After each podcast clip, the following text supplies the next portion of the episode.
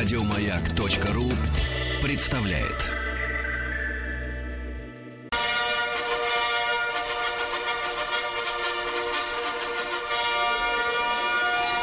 Сергей Стилавин и его друзья. Понедельник. Трудовой. Да-да-да, трудовой понедельник, товарищи. Владик, здравствуйте. Доброе утро. Доброе утро. Смотрю, я у вас все в порядке. Да. Так. Слушаем Маликова. Да-да-да. А, ну что же, э, друзья мои, доброе утро. Действительно, сегодня понедельник. Нас спрашивают, почему нас нет в Вязьме. А, Я как-то, друзья мои, об этом говорил в нашем эфире. Я объяснял принципы устройства современного радиовещания, но, к сожалению, э, к сожалению, самые очевидные вещи приходится снова и снова повторять. Дело в том, что э, любая радиостанция имеет свои, как бы, свою центральную часть и филиалы, правильно? Вот. И эти филиалы, как правило, принадлежат независимым коммерческим структурам. Но очень часто, по крайней мере, у коммерческих станций тоже точно. М, Иногда это, наверное, происходит и с некоммерческими. И поэтому, как решили коммерсанты, так и будет. Вот-вот, да. Значит, товарищи, по текущему моменту, давайте по текущему моменту. Во-первых, Владик, я, вы знаете, продолжаю исследовать э, просторы, как и все вы. А что еще делать, правильно? Больше нечего исследовать, да. А, больше нечего исследовать. Выходить-то Ли- нельзя. Литература затерта глазами до дыр. Еще в школе. А, Больше э, с тех пор Толстой ничего не написал нового. А, Как не тужились издательства делать продолжение, это все муть. Так вот, ребятушки, значит, из официальных источников видел э, любопытнейшую цифру. А, 60% это, конечно же, из тех данных, которые удалось за последнее время получить. 60% э, э, зараженных коронавирусом э, не, не ощущают себя зараженными. В этом, в этом как бы есть некоторая, как бы так сказать, некоторая загадка. Но, а, опять же, это из тех, кто проверен. Сами понимаете, что проверен это не миллионы, вот, а в лучшем случае тысячи или десятки тысяч. И вот э, эта цифра, кстати, все время растет. То есть, чем больше делается анализов, тем больше у людей находят, э, значит, ну, некие доказательства того, что у них в крови есть этот вирус, да, М, он никак себя не проявляет. И если там две недели назад таких было 40%, сейчас уже официально 60 с лишним. Вот, и я так понимаю, что э, поскольку есть такая ар- арифметическая прогрессия, помните? Вот, вот, и стоит ожидать, наверное, что цифра еще Но увеличится. на самом деле в реале гораздо больше, да. Вот, и, и, и вот, и таким образом э, сталкиваются между собой две вещи, Так. а именно как бы реальность и, э, так сказать, Статистика. ил- иллюзии. Нет, реальность и иллюзии. Вот, это на заметку нам с вами. Во-вторых, порадовало, порадовало меня, Так, так, так. э, вы знаете, очередная речь э, Александра Григорьевича. А, Ага. Сейчас мы послушаем ее, да. Дело в том, что э, некоторые журналисты вот э, над Александром Григорьевичем э, там потешаются даже, я бы сказал, потешаются, да, что, мол, типа он сам по себе такой независимый. Вот, но я обнаружил у него интересную филологическую э, находку. Ну, для меня это находка, а для него, видимо, это повседневная Это реальность. инструмент, Сергей, для него. Да, это инструмент, инструмент дискуссии. Да-да-да, который обескураживает и, в принципе, выбивает из э, седла. Вот давайте послушаем фрагмент речи, а вы обратите внимание на незнакомое слово. Надеюсь, не только мне. О психозе не о коронавирусе для наркоманов и курцов – это хороший урок. Мы это видим по тяжелым заболеваниям. Да-да-да, ну вот достаточно, да. Можно Ну, еще всё. раз сначала, еще раз Конечно. закрепим вот эту мысль, мысль. Психозе не о коронавирусе для наркоманов и курцов – это хороший урок. Курцов. Хороший урок. Ну вот, Да. вот, собственно говоря, эта фраза меня, меня выбила из седла. То есть, чтобы понять до конца текст, мне пришлось прокрутить ролик еще раз пять. Потому что мое сознание споткнулось от слова курцы. Вот. э, И, соответственно, в единственном числе, я так понимаю, курец. Курец, да? Так. Все Народный рифмуется, к сожалению, с народным омбудсменом Сергунец. Ага. Э, Вот, но я не курец. Потому что курцами Александр Григорьевич, я так понимаю, называет э, табакистов. Ага. Э, людей, которые Курильщиков. употребляют табак. Но у него вот это вот интересное слово. Курец. Возможно, Возможно, наши, э, наши слушатели, которые в свое время уехали из Беларуси в Аждот или еще куда-нибудь, Слушайте, ну- вот, они это слово знают с детства, но я его в первый раз вот Ну, услышал. с- слушается, да, как будто это какая-то национальность. Курцы, знаете, а он, он Нет, тогда было бы курцы. Понимаешь? вы с этими не национальность- путайте.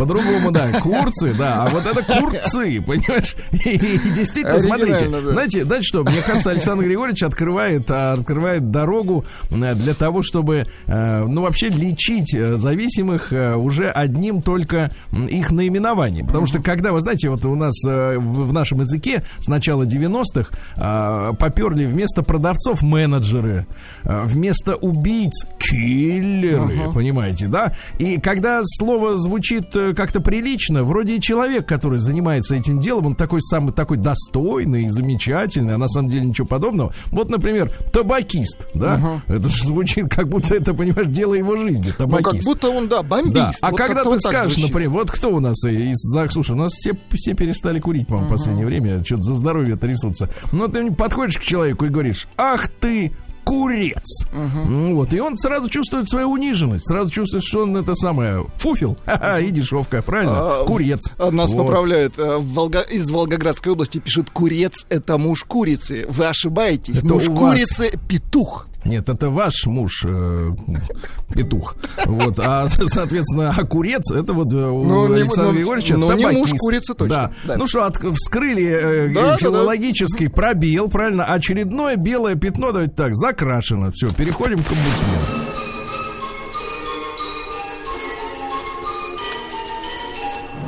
Сергей Стилавин и его друзья. Понедельник. Трудовой. Ну что ж, товарищи, мы с вами разные письма читаем в эфире, правильно?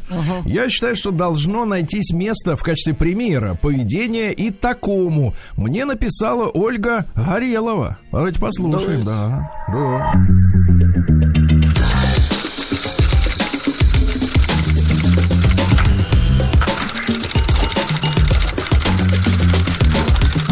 Приемная нос. Народный омбудсмен Сергунец. Ну что же, Ольга начинает достаточно густо, э, значит, свое письмо.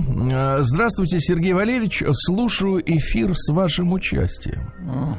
Вообще нет, я даже не участвую, я так слегка. э, Вы вот, участвуете в своем эфире. Неплохо. Да, это знаете, как вот хитрые люди, да, хитрые чиновники некоторые, они, значит, вот это самое, через вторых-третьих лиц заводят какой-нибудь ОАО или ИП, я же не, не- да, и туда, значит, помогают себе как бы околоток, так сказать, вот, вот со стороны. Вот так же и я, в принципе, со стороны как бы вот и участвую. И Владика, конечно, вы просите описать будни карантина, пишу. Я работаю в федеральной компании, которая обеспечивает население услугой интернет. Когда ввели карантин, это она так называет, а, всех сотрудников перевели на удаленную работу, но уже на исходе первой недели руководство обратилось ко мне с просьбой выходить на рабочее место в офис, чтобы у абонентов была возможность обратиться в режиме реального времени. Акцент был именно на то, что это просьба.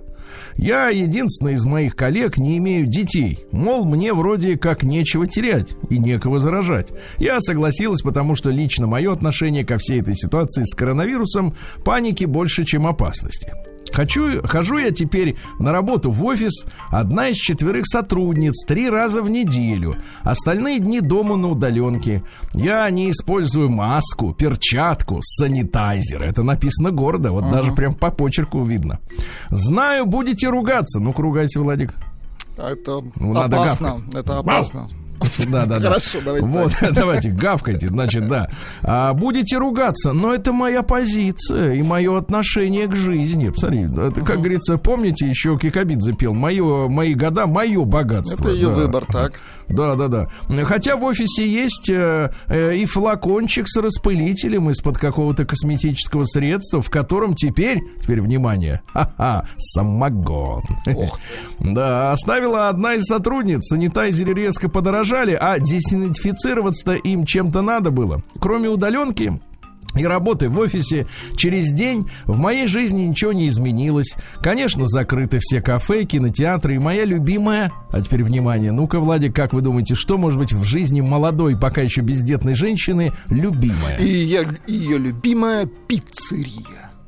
А вот и нет. Так, а что? Не угадал ты, Владуль. Видишь, ты живешь-то как этот, как плебс Так. в древнем Как Риме. Лепс, да, до, до того, как начал играть на Не барабанах. лепс, а плебс. Лепс — это вы.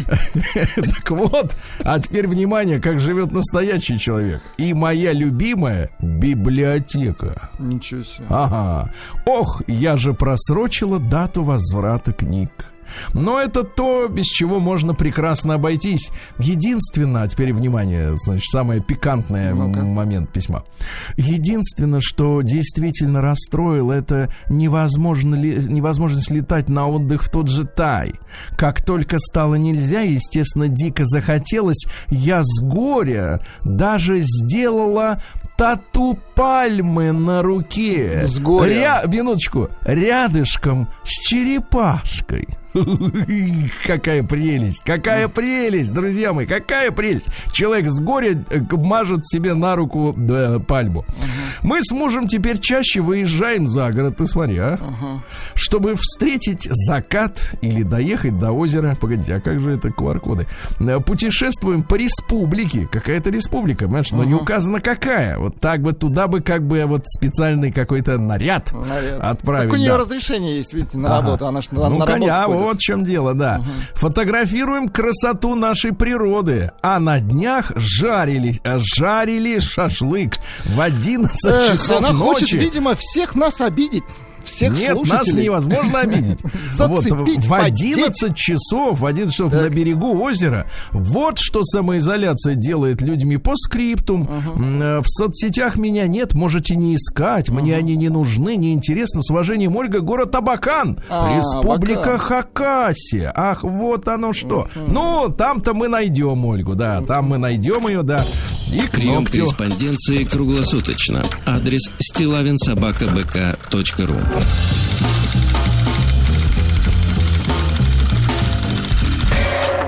Фамилия Стилавин 2 Л. Да, а фамилия Лукашенко одна. Ша. Да-да-да-да-да. Всем курцам, кстати говоря. На заметку. Слушайте, ребятушки, ну и не могу не сказать еще о своем наблюдении. У Владика тоже есть такая возможность. Вот, э, не знаю, хватит ли ему времени. Но э, благодаря вам, э, нашим замечательным слушателям и моим прекрасным читателям того же Инстаграма и других соцсетей, я обратил внимание на очень необычный фильм. А, в- посмотрел его э, одним вот глотком прямо, Так, хотя он два часа. А, значит, немцы, ну, в сотрудничестве с техническим, э, там, с другими европейцами э, сняли фильм под названием «Капитан». Это произошло не сейчас, это в 2017 году. Значит, фильм «Der Hauptmann», это капитан, ну, немецкое звание. Там затравка такая, что молодой парнишка, последний месяц войны, вот. И, естественно, все уже предрешено, все уже понятно, кто, кто побеждает. Уж давно было понятно, а тут совсем. И дезертирует из э, вермахта. И начало фильма то, что за ним гонится расстрельная команда э, с, издевательствами, с дудками. В общем, э, ну, как собаку гонят на грузовике в лес. И там ему чудесным образом удается исчезнуть от э, тех, кто хотел его убить. Уйти, Э, так. Вот, уйти и найти случайно сброшенную форму капитана, а он дезертир, солдат. Рядовой. Мгм. И вот дальше такая фантастическая история, которая, как создатели говорят, реальность, э, когда маленький человек, доведенный до сознания того, что сейчас он умрет, и жизнь его закончена, и вдруг он приобретает второй шанс э, превратиться в капитана Люфтваффе, вот, и начать, э, так сказать, куролесить дальше на свой страх и риск. И фи- фильм, блестящий фильм о том, как, э, что с человеком может произойти, и как он сам не знает, э, что в нем сидит, какой зверь. А он не черно-белый случайно? Он черно-белый, с, един- с несколькими цветными кадрами. Я реально, ребят, всем рекомендую э, фильм «Капитан» 2017 года. Посмотрите. День дяди Бастилии пустую прошел. 80 лет со дня рождения. Ух ты, а ей уж 80. Разный, каждый день. На радио Маяк. Ну что ж, товарищи, дорогие друзья, у нас сегодня понедельник, действительно 20 апреля. Сегодня национальный день донора у нас. Вот, это люди, которые жертвуют честью собой кровью, правильно? Вот им честь и хвала. Молодцы, да. Да, день китайского языка сегодня. Вот, ну, тут ведь надо понимать, что есть отдельно китайский, как говорится, язык, да, и отдельно китайское сознание. То есть человек, который программируется с детства, а язык это программа, правильно? Программа, то есть это способ мышления. Человек, который мыслит картинками, вот, а не словами, вот уже вызывает, так сказать, э, интерес, правильно? Непосредственный. У специалистов вызывает, да-да-да. Ну и сегодня Акулинин день. Вы знаете, не одно поколение да, Акулин? нарезалось в Акулину, вот, но на самом деле Акулина это, э, значит, повелительница кого? Русалки просыпаются сегодня. Да, да, да. Женщины несли на берег платьишки, чтобы русалки могли укутать хвост и не замерзнуть. Ну Вот, примечали погоду. Ну, если дождливо, то вырастут яровые. Это вы Хорошо. понимаете, да? Кроме того, считалось, какова сегодня погода, такова и 20 сентября. Так это когда будет, правильно? Да, не, не, не будем об этом э, размышлять. Праздник каждый день. На радио Маяк. Ну что же, э, давайте начнем с жуткого события. В 80-м году, э, уже после Рождества Христова, впервые в римском Колизее на съедение львам отдали христианина. Вы представляете? Да-да-да. Вот. И, значит, соответственно, Владик, надо ведь поставить вопрос о том, чтобы этот Колизей, как говорится, То есть уничтожить. стереть с лица Да, с земли, лица- но это же память. Ну, память наша о чем? Память она в книжках пусть будет. Хотя а бы так о, что- о львах память. да, вот, понятно. А В 1653-м в этот день Оливер Кромвель, ну, вы знаете, жесткий, жуткий диктатор, разогнал так называемое охвостье. Охвостье, очень Охвостье, хорошо. да, Метко долгого- вы их определили, да. да, дол- дело в том, что парламент собрался 13 лет, за 13 лет до этого. То есть они 13 лет сидели. Э, Собрал их еще король, которому сам Кромвель и отрезал голову. Вот. А парламент продолжал си- сидеть. Значит, зачем они собрались? Надо было решить финансовый вопрос. Где взять бабки? В принципе, это единственный вопрос, ради которого собираются уважаемые люди, да, вот там в Англии. Э, Оливер Кромвель насильственно разогнал охвостье, э, когда ему показалось, что депутаты могут расформировать его армию, которая была очень дорогой. Там было 50 тысяч, как говорил Владимир Вольфович, отборных солдат. Вот, отборных, да. Они могли полмира прошагать. Ну, вот. ну и, соответственно, а депутаты были против. Пришлось, соответственно, так сказать, нескольких прирезать. Пришлось, да. А В 1808-м Наполеон III родился. Вообще это племянник Наполеона Первого. Э, Вот французский император в середине он правил э, в середине э, 19 века. Вообще он должен был, естественно, быть вторым. Но вы знаете, там идиотская история, что написали приветственный плакат, и после э, Наполеон 2, две палки римские, да, Так. дописали еще восклицательный знак, но люди подумали, что это Третий. три. Да, да, да, вот так вот и все. Да. Всю молодость э, Луи Наполеон э, скитался, вот, э, материально терпел лишения. Ну, то есть не доедал э, круассаны э, и омлет, что там они по утрам ели раньше в кафе, да, вот в утренних. Вы ели когда-нибудь в утреннем э, в парижском кафе? Никогда. Ни разу в жизни? Ни разу в жизни. Да вы что, ну что вы. А вы Да сколько раз ели? Я ел два раза. Так, ну вот видите, хорошо. Вышло. Я вам расскажу. Кстати, Вы- первый был похож на второй один в один. Вот ничего не, не менялось. Можно было, кстати, поесть один раз. Да, да, да, да. Вот, что касается Наполеона, то не, Не было у него... мы поняли. Ну, у него не было э, ни военного, ни административного таланта. Э, Вот. э, И Бисмарк немецкий, который ему противостоял в те же годы, э, назвал его непризнанной, но крупной бездарностью. Ну, вот, ну, Наполеон третий что? Он проиграл войну Германии, помните, да, как раз э, Парижская коммуна в конце его правления состоялась. Вот. А в 1841 сегодня опубликован первый детективный рассказ. То есть этого жанра до этого дня не существовало. Э, Эдгар Аллан По, ну, вообще мужчина юмористический, но писал и детективы. Э, Убийство на улице Морг. Ну, в общем, ничего Ну, он позитивного, такой кроме слова... По. Да, кроме слова улица, ничего позитивного Да нет. фамилия вот эта По. Понимаете, когда да, произносишь, как будто- это вызов. Вы, то есть человек равнодушен ко всему, что происходит вокруг. А в 1846-м э, Вячеслав Константинович Плеви, это наш министр внутренних дел, э, крайне, ну, в советское время его называли крайним революцион... э, реакционером, простите, был убит террористом Сазоновым. А Тот бросил и попал бомбу в карету, гранату в карету, да. Вот. Ну что же у нас в 1860-м Чарльз Гордон Кертис родился. Это американский изобретатель, который придумал паровую турбину. Ну, то есть пар шарашит из дырки и бьет аккурат в лопасти, правильно? Вот, собственно говоря, но у турбины отдельная вот статья, это э, материал, из которого изготовлены вот эти лопатки. Ну, это самые. влияет на КПД. Мгм.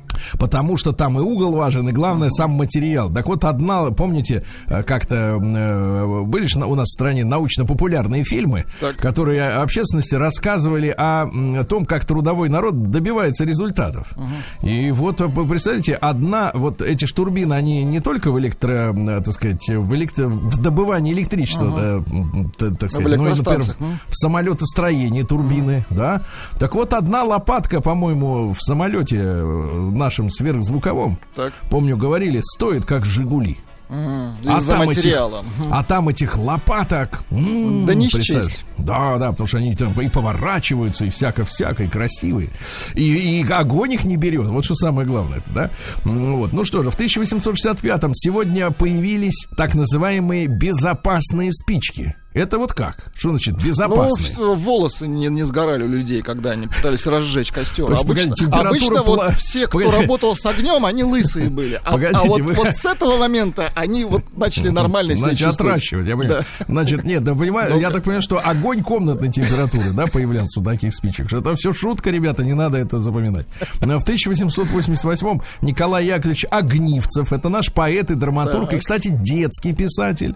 В эмиграции он воспевал э, дореволюционный мир. Ну, потом, потом настолько соскучился, что Так. вернулся уже в советскую Россию, потому что сил было не, не было уже жить без родины. И отправился тогда сотрудничать в сатирических журналах, потому что он как бы со стороны-то приехал, ему виднее были все огрехи, правильно?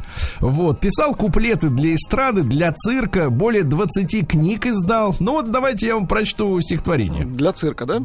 Для, для вас, ну что вы, это адресная Это литература. одно и то же, значит, для Да. Цирка. Удивительно мил, жил да был крокодил. Ну, точно для цирка. Так аршинов четыре не более. И жила да была тоже очень мила негритянка по имени Молли. И вот эта Молли, девица, решила слегка освежиться и, выбрав часок между дел, на речку купаться отправилась. Крокодил на нее посмотрел, она ему очень понравилась. И он ее съел, а съевший промолвил. Эх, ма, как милая Молли прекрасна. Хорошие стихи, да. Хорошие стихи, главное жизненные, как вы видите, да? Такое вот э, э, с фантазией не напишешь, такое надо подглядеть. Ну что, в 1889-м Адольф Шикельгрубер родился. Помните, он э, в последние месяцы войны очень сильно уповал в пропагандистских своих этих выступлениях на э, коренной реванш на собственный день рождения 20 апреля 45 года. Но, как вы понимаете, это все вышло, да. бред. Да. Так вот, товарищ, э, э, так сказать, Адольф, как говорится, Аллаизович, если вы помните. В 1902 году Марии Пьер Кюри сегодня выделили радиоактивный элемент радий, но, как вы понимаете, не знали, что эта штука опасна Об для здоровья. опасности не знали точно. Да, а в тот же день в Париже открылась э, выставка современного искусства, которая дала название стилю арт-нуво, ну то есть новое искусство. И вот эти все, знаете, вот венделечки такие Вот эти замечательные. поделки, да, которые Да, вот да, да. обожал Хрущев. Нет, Хрущев не обожал этих пи- бульдозеры обожал в плане выставки. Вот, нет, нет, нет. э, Ну вот все парижские станции метро исторические, центральные, они оформлены в стиле арт-нуво, да, вот эти вот изгибы. В принципе, в Питере и в Москве есть много зданий дореволюционной постройки, как раз начала 20 века, которые тоже вот э, а, витражи там оформлены в этом стиле. Если присмотреться, очень, так сказать, элегантно, понимаете, да. Никаких прямых углов, короче говоря, по-нашему, да. А в 13 году э, сегодня трагически погибли дети Айсидоры Дункан. Вы помните, да? Э, Жуть. Э, Машина заглохла на подъеме. Шофер вышел, дети были в машине. Ужас. Вот, а ручник он не дернул. И тачка покатилась вниз, ну, в общем, трагедия. В семнадцатом году сегодня в «Правде» опубликованы были ленинские апрельские тезисы, да, вот, э, которые всколыхнули общественность, Э, вот, ну и, соответственно, он там выдвинул следующие-то мысли. Надо к Ильичу внимательно присмотреться. Значит, смотрите, во-первых, перей- да, власть должна перейти к пролетариату и к беднейшим частям крестьянства, да, вот, э, отказаться от всех аннексий по результатам Первой мировой войны, э, порвать с интересами капиталистов, понимаете, да, порвать, и брататься с немцами надо было, брататься, вот, признать тот факт, что в большинстве советов рабочих депутатов наша партия в меньшинстве, и пока в слабом меньшинстве, но перед, ну и так далее, я понимаю, да, можно зайтись. Вы на родном Короче говоря, он опубликовал эти тезисы, а, вот, так сказать, люди вокруг говорят, да он с ума сошел. И такой, да это невозможно. А через год уже оказалось, да меньше даже, что и возможно. Ну и Павел Борисович Луспекаев, замечательный актер, вы все его э, знаете и, конечно, любите. В 27 году он родился, он раз сыграл э, Верещагина в «Белом солнце пустыни». Вы знаете, что он был тяжело болен, у него были ампутированы ступни, э, пальцы на ногах, по-моему, или даже целые ступни, ну вот, от заболевания хронического. И э, даже ему предлагали использовать, э, ну, каскадера для этих сцен, да, вот, но он отказался. А и кровь на лице от реальной драки с артистами, которая произошло в гостинице, да, то есть все по-настоящему. День дяди Бастилии пустую прошел. 80 лет со дня рождения. Ух ты, а ей уж 80. Разный, каждый Ну вот прям каждый день, да. А в 29-м году, ребятушки, родился замечательный кинооператор, э, лауреат Ленинской премии. То есть, да, представьте, оператору дали Ленинскую премию. Вадим Иванович Юсов, э, он с Андреем Тарковским снимал и Андрея Рублева, и Соляриса. С Данелли «Я шагаю по Москве и не горю». И с Сергеем Бондарчуком они сражались за родину. Ну, то есть, Ну, великий крутой, да. мастер. Да, человек, который смотрел и видел. В 1934 году первым героем Советского Союза стал Анатолий Лепедевский и его товарищи полярные летчики, которые садились прямо туда. Прямо туда, да. А сегодня в 43 году Анатолий Ашерч Кролл родился. Наш э, джазовый пианист и композитор, да. А вы понимаете, что в оркестрах Кролла стажировались такие великие люди, Так. как э, Юрий Антонов. А? Вот так вот стажировался, да. Владимир Долинский в 44 году родился, да, актер. В 49-м Джессика Лэнг. Ну, кто сейчас ее помнит, Джессику Лэнг. Но такие фильмы, как любимые фильмы у мужчин, «Почтальон звонит дважды», всегда, всегда. А, красоточка Вот, такая, э, да. Тутси, Тутси. Ну, там вот как бы на кухне происходили, конечно, события э, тлетворные, да. Сомнительные. Сомнительного качества, я бы сказал, да. В 49 году сегодня по инициативе президента Федерации волейбола Либо волейбола Либо. э, Вот в Париже прошла встреча представителей национальных федераций волейбола, и они решили организовать международную федерацию. Вот, но судя по новостям спорта, у федерации все в порядке, несмотря ни на какие коронавирусы, да. А В 50-м Александр Иванович Лебедев, э, Лебедь, простите, помним его, да, сегодня, получается, 70 лет исполнилось бы генералу и губернатору Красноярского э, края. Вот, э, ну что же, э, трагическая судьба, да. Но есть цитаты, остались, да. Давайте. А, да, последним смеется тот, кто стреляет первым. Военная такая, да. Нет, ну что значит военная? Вы же были с нами в армейском проекте. Вы видели этих людей замечательных? Вы видели смелых, смелых, настоящих людей? Я нет, я сейчас Тима. на полном серьезе. Нет, нет, этого не, на этого не надо было оборачиваться. Он всегда был сзади. Значит, э, да, вот смотрите. Коней на переправе не меняют, а слов можно и нужно менять. Да. Летящий лом не остановить. Тоже хорошо. И, наконец, э, потряси любого россиянина, так обязательно 5-6 лет тюрьмы из него вытрясешь. Ну, прекрасно, прекрасно, да, да, да. да. А в 51 году Лютер Ван Дросс родился американский певец. Да, Вот, хороший, Британ- но не очень известный. да. Have yourself a. Рождественский. Понятно, понятно. А, Вячеслав Александрович Фетисов с днем рождения в 58 году родился. Константин Лавроненко в 61-м. Выдающийся актер, выдающийся, да, фактурный, я имею в виду именно, как говорится, Лицом. вот, э, да, да, да, да, да, такие люди редко встречаются. В 66-м году, э, что же у нас э, случилось-то? Нет, в 66-м ничего. В 68-м Елена Вяльби сегодня наша замечательная лыжница, трехкратная олимпийская чемпионка, семикратная чемпионка мира. Кармен Электро родилась сегодня. Помните такую? Что-то такое, да. Симпатичная, да-да-да. Была вот. тогда. Очень- но нет, она до сих пор, кстати говоря, Это очень же хорошо. лет выглядит. 20 Очень. или 30 назад, да, она А, была? 40 лет назад э, она блистала, сейчас очень симпатичная, да-да-да. Э, Сегодня в 85 году впервые Так. на территории Китая э, выпустила свои кассеты западная поп-группа. И стала эта группа Джорджа Майкла Вэлл. Да, есть у нас. Слушайте, а какова судьба вот второго-то товарища? Нет, А Джорджа. второй, значит, я так понимаю, что в то время было очень модно, чтобы э, в коллективе, это, по-моему, постигло и Дюран Дюран, э, вот, и ВМ тоже, то есть есть певец, вот, А есть танцор. м- нет, а это само собой, Ну, с клавиатурой такой, да. Нет, а есть, э, выражаясь э, по методике батьки, моднец. Э, Вот, Ну, как э, короче, Кармен, да. короче, этот Риджби, по-моему, Так. Риджби, как-то его там Ну, э, называли. ну, ну. Ну, Вот, он отвечал за модную составляющую. Ага. То есть он ходил, покупал Вот как пиджаки. Богдан Титамир Лемаху рассказывал, что вот сейчас в теме. Да, да, примерно такая же история. Значит, Понятно. один пашет, другой одевается. Вот. Ну и потом он занимался автогонками. Он вдруг возомнил, что может быть автогонщиком. Вот. Но до сих пор я видел его э, книжку написал А, он про? ВМ. Да, себе. Написал книжку. Ну, о том, как Интересно. было хорошо им, конечно. Но с- в музыке, конечно, полный ноль, потому что и с самого начала и не собирался. другие да. задачи, понимаем. Конечно, он пиджаками занимался.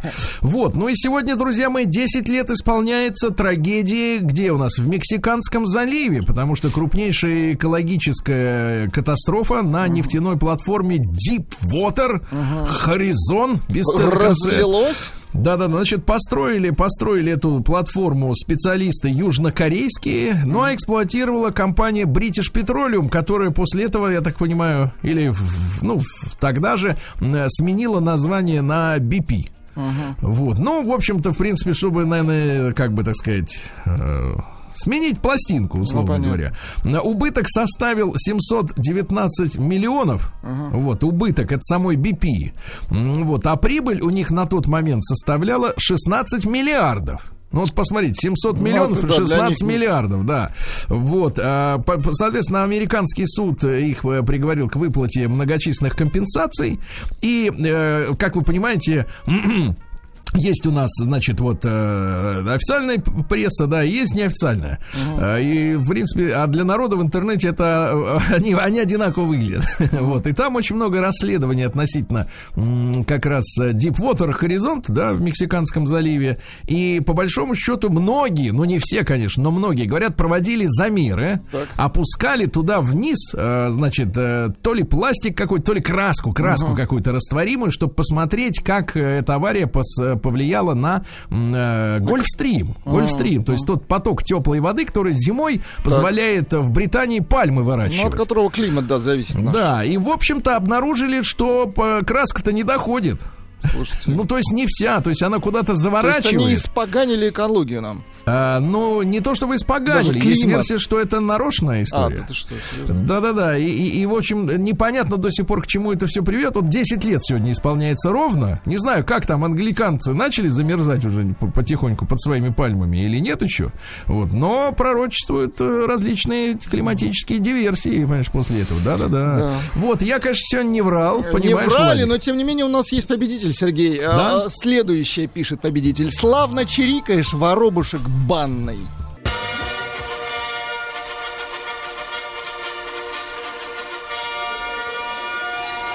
Сергей Стилавин и его друзья. Понедельник. Трудовой. Трудовой трудится сегодня за всех Владик, правильно? у И нас? вы трудитесь тоже. Я тружусь, да, но я у себя. И не за всех.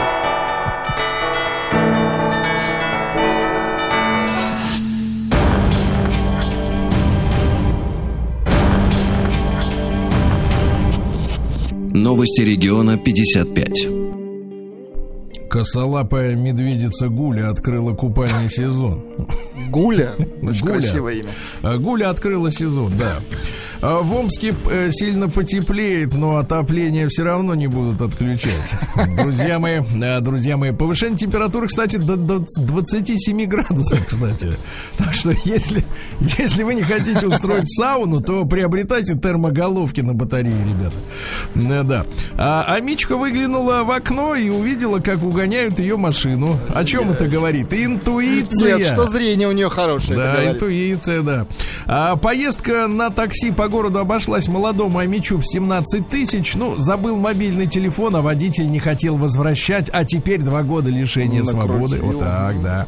А, житель Омска нашел банковскую карту и за пару дней спустил 80 тысяч. Значит, медленно работает. Медленно, медленно. За пару дней 80 тысяч. Нет фантазии у человека. Смотрите, владелец оранжевого Зила, это грузовик, э, проехал по улицам с песней о городе, чтобы подбодрить амичей в, со- в условиях самоизоляции. Есть у нас песня «Омские улицы»? Скажите. Омские улицы сейчас, если загрузить. Да. Ну-ка, давайте послушаем, как это было, да. Давайте, а вы жу- жужжите, как Зил. От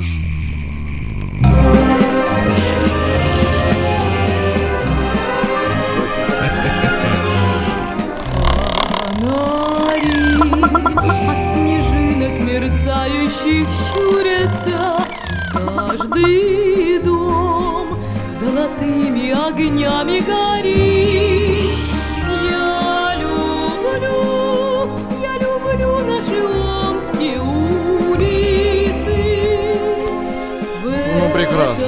прекрасно. Прекрасно. Да я заслушался, да.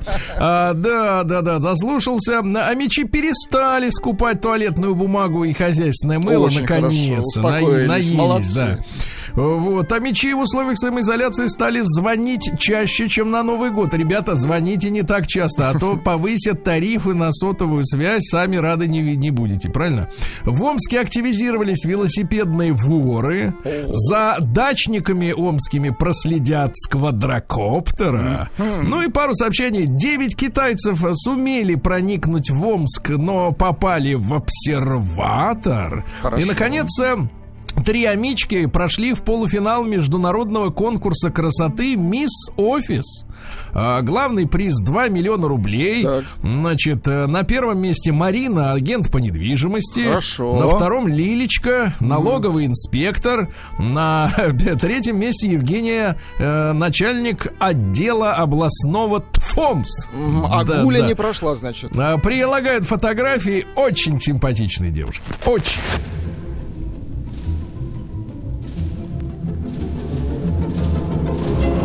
Сергей Стилавин и его друзья. Понедельник. Трудовой. Ну что же, тревожный сигнал, нехороший. В Сибири медведь повредил железную дорогу. Ничего себе. Слышь, какой крепкий Ну, гаденыш. Крепкая лапа у медведя. Да, да, да, крепкий зараза. В МЧС предупредили, что длительная изоляция может обострить отношения в семье. Смотри-ка, и МЧС заинтересовалась. Да уж, э, сколько бьем тревогу. А в Архангельске дорожники пытались уложить асфальт под гигантскую лужу. Чтобы, давайте так, чтобы ее не потревожить, э, лужу эту, да, чтобы она продолжала лежать, правильно. А, Российская синхронистка Светлана Ромашина исполнила программу, ну всю программу, я Так. понимаю, показательную в ванне. Молодец. представляешь, Одна, да, синхронистка? Да. Россиянин начал торговать резиновыми тапками в форме рыб и заработал миллионы. Молодец. Значит, программист Виталий а, вот, основал проект под названием «Рыбашак». А, значит, откуда у нас Виталий? Из Роскосмоса, представляешь как? Да-да-да, он побывал во Вьетнаме, Увидел там, что делается нечто Тапки. наподобие тапок с открытым ртом, Так. а, куда торчат, э, откуда торчат пальцы. Вот, и наладил. Говорит, что, в принципе, тапки стоят Сно- 999 рубчиков. Сносу нет.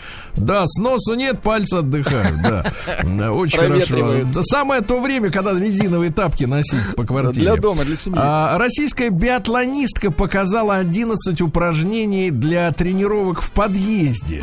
Значит, смотрите, а- обычный бег по ступенькам вверх-вниз, а также правым и левым боком. Но я вот так вот видел, крабы ходят. Они, в принципе, бочком, бочком, бочком, да.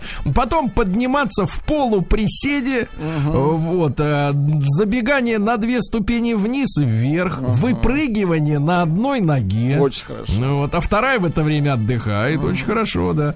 А дальше у нас интересно э, составлен портрет малолетнего преступника. Ему нет 18. Так. И Да, да, да. А суд э, Екатеринбурга отказался штрафовать жителей, которые нарушили режим самоизоляции, чтобы сходить за пивасиком. Ну, потому что как бы смягчился Ну, суд-то, да, да. сушить людей. Надо по-человечески к людям относиться. Все-таки не, не люди виноваты в этой всей бодяге, а какие-то обстоятельства. Ну, нам так кажется пока. А, депутат э, предложил отменить ограничения на работу бань, потому что там так парят, что, в принципе, коронавирус Пусть не выживает. да. Ну и, наконец, Кокорин, э, про, на две новости о Кокорине. Во-первых, он странно празднует э, забитые голы, он сосет большой палец. Сосет палец? Свой. А, ну и, наконец, э, в интервью он заявил, что предпочитает теперь шампанскому, а помните, было Да, дело да, да, да. пивали шампанское не дешевое. Другие времена были. Предпочитает чефирю. Чефирю, ага. Ну, Нам тапки прислали, посмотрите, это отвратительно. Наука и жизнь. друзья мои, а теперь сообщение года. Можно в тишине? Конечно. Ученые выяснили, от слов «все будет хорошо» становится только хуже. В принципе, это понимали все. Да. А ученые выяс- выяснили, как группа крови влияет на секс-темперамент. Значит, с первой группой самые страстные готовы всегда, везде и на эксперименты. Вторая группа мужчина не столь активен, зато более надежный. Ну, знаешь, э, камни тоже очень надежная штука, лежат э, миллионы лет. А, Отличительной чертой обладателей третьей группы является чувственность, а те, которые э, с четвертой группой, они консерваторы. Ну, типа сама-сама, да, я пока в телевизор посмотрю. А, Ложь вызывает болезни сердца, понятное дело, да. Ученые разработали в Массачусетсе устройство, которое может задавать тему сна. Вы представляете? Тему А сна. Я посмотрю-ка я сегодня вот это. Штирлица, да, да, да. Да-да-да. Ученые доказали, что на высоте 450 метров над уровнем моря Так. время для человека уже течет быстрее на 4 наносекунды. Ясно? Фантастика. Вот так вот. То есть надо заглубиться в шахту, и там будет самый шик. А, ученые назвали самый опасный вид отдыха для здоровья человека. Ну-ка, давайте. Оказывается телевизор и жареная картошка. Вот, это Самое да-да, вкусное. самое вред, да-да-да. М, Что же, э, друзья мои, э, зрелые деревья менее эффективны в удалении углекислого газа, то есть только молодые, а этих надо рубить под корень, да. Регулировать уровень жира в человеке можно при помощи ароматов, ароматов, да-да-да, ароматы. Ну и, наконец, что у нас? Э, зе- О, отличная новость. Она с- известию о том, что пожелания все будет хорошо, не помогают. Земля в- на раннем этапе своего формирования Так. могла быть плоской, ребята. А что и помешает и сейчас такой оставаться? Ничего себе. Новости капитализма. Вы знаете, сейчас э, на людях кашлять не очень, да, вот это выглядит. Ну, так а вот, э, в китайской, да. в китайской провинции Гвандун обнаружили, что китаянка 14 лет своей жизни кашляла из-за застрявшей в легких курицы. Ужас какой. Да, да, да, курицы. А сотни крабов вылезли из чемодана пассажиры и устроили переполох э, в аэропорту. Это контрабанда, да, да, да. Вот. а Женщина превратила себя в произведение искусства с самой большой грудью в Европе. Она заплатила 60 тысяч евро. Это по нынешнему даже нельзя сказать сколько. Это даже, да, не сосчитать Это очень много, и с каждой минутой все больше. Вот. А, Ее с ранних лет влекли экстремальные, противоестественные и Ну, дикие вещи. понятно. Да, да, да. Она впрыскивала, вставляла все, что угодно. Значит, в итоге у нее самая большая грудь в мире. Вот отлично. А мэр австралийского города призвал жителей к самоизоляции и выпил с друзьями пиво. Подлец! Вы представляешь, а, а- а этих призывает, а сам, да? Вот, а, в США мужчина залез в закрытый ресторан и пил там 4 дня. 4 дня пил, да, какой крепыш. Люди не выдерживают. О, в Вене презентовали услугу э, виртуальный гроб. Гроб виртуальный, Так. да-да-да. Ну, Вот. Ну и, наконец, родившегося во время пандемии коронавируса в Индии ребенка назвали именем Санитайзер. Очень красивое имя. А ведь, Санитайзер. а ведь ему с ним жить, с этим именем. Да-да-да. Ну да, немножко до получения А, паспорта. кстати, ласково Саня. Сани. Россия криминальная. Не, ну а если официально, то Тайзер. Господин Тайзер, Санни Тайзер. Это, в принципе, и фамилия, и отчество, и год рождения. Это универсальное да. это название. Год рождения, да-да-да. Вот, а, вот, слушайте, еще одно сообщение, не могу. Робот-курьер украл обед у жителя Лос-Анджелеса. То есть он Ужас. жрать-то не хочет, но все равно Но. Ну и, наконец, Россия-матушка. Давайте. Э, Фельдшер из Магнитогорска говорила трезвым, что они пьяные, и на этом зарабатывала. То есть, короче говоря, людей, я так понимаю, подтягивали к ней, э, так сказать, кто? Ну, так сказать, инспектора, что ли, получается? Ну, типа невиновных людей подтягивали. Да, она им говорила, а На вы вот пьяны, э, да, и анализы показывают, что вы пьяный, так что давай бабос, и в Да итоге вы, вымогала у людей ба- деньги. Дрянь, дрянь, да. Э, Московскому бомжу выписали штраф за нарушение режима самоизоляции. Интересно, сколько они будут ждать оплаты этого штрафа, те, кто выписывал. А российских жриц любви накажут за нарушение режима самоизоляции. Правильно, Да, да, да. Вот, они не, недостаточно изолировали свое тело, я бы так сказал, да. Житель Челябинска устроил фаер-шоу из машин других жильцов. Да, да, да. А, самоизолировавшаяся пара в Москве от скуки вызвала полицию посмотреть на других живых людей. Сумасшедшие просто люди. Ага. В Екатеринбурге 30 человек собрались, нарушив самоизоляцию. слишком много. Вот. А суд обязал россиянку выплатить микрокредит под 598% годовых. 598. Взяла 25 тысяч на 30 дней, а в итоге э, стала должна 70. Вот. А суд говорит, давай плати, ничего не знаем. Да-да-да. Ну, Вот. а приезжие хотели обокрасть москвича, но не нашли, что взять. Я не вижу здесь богатства. Да-да-да. Вот. Ну и пару еще сообщений буквально. Житель Кузбасса... Нет, это не будем. Э, Вот. э, А еще, а еще, еще один А житель. Кузбасса ограбил предприятие, посчитав его неработающим, а она работала предприятие. А, Вот. Ну и в Москве мужчина недавно переоделся полицейским, чтобы прогуляться вдоль по штрассе. Чертов извращенец! Да, вот так вот, клоунада.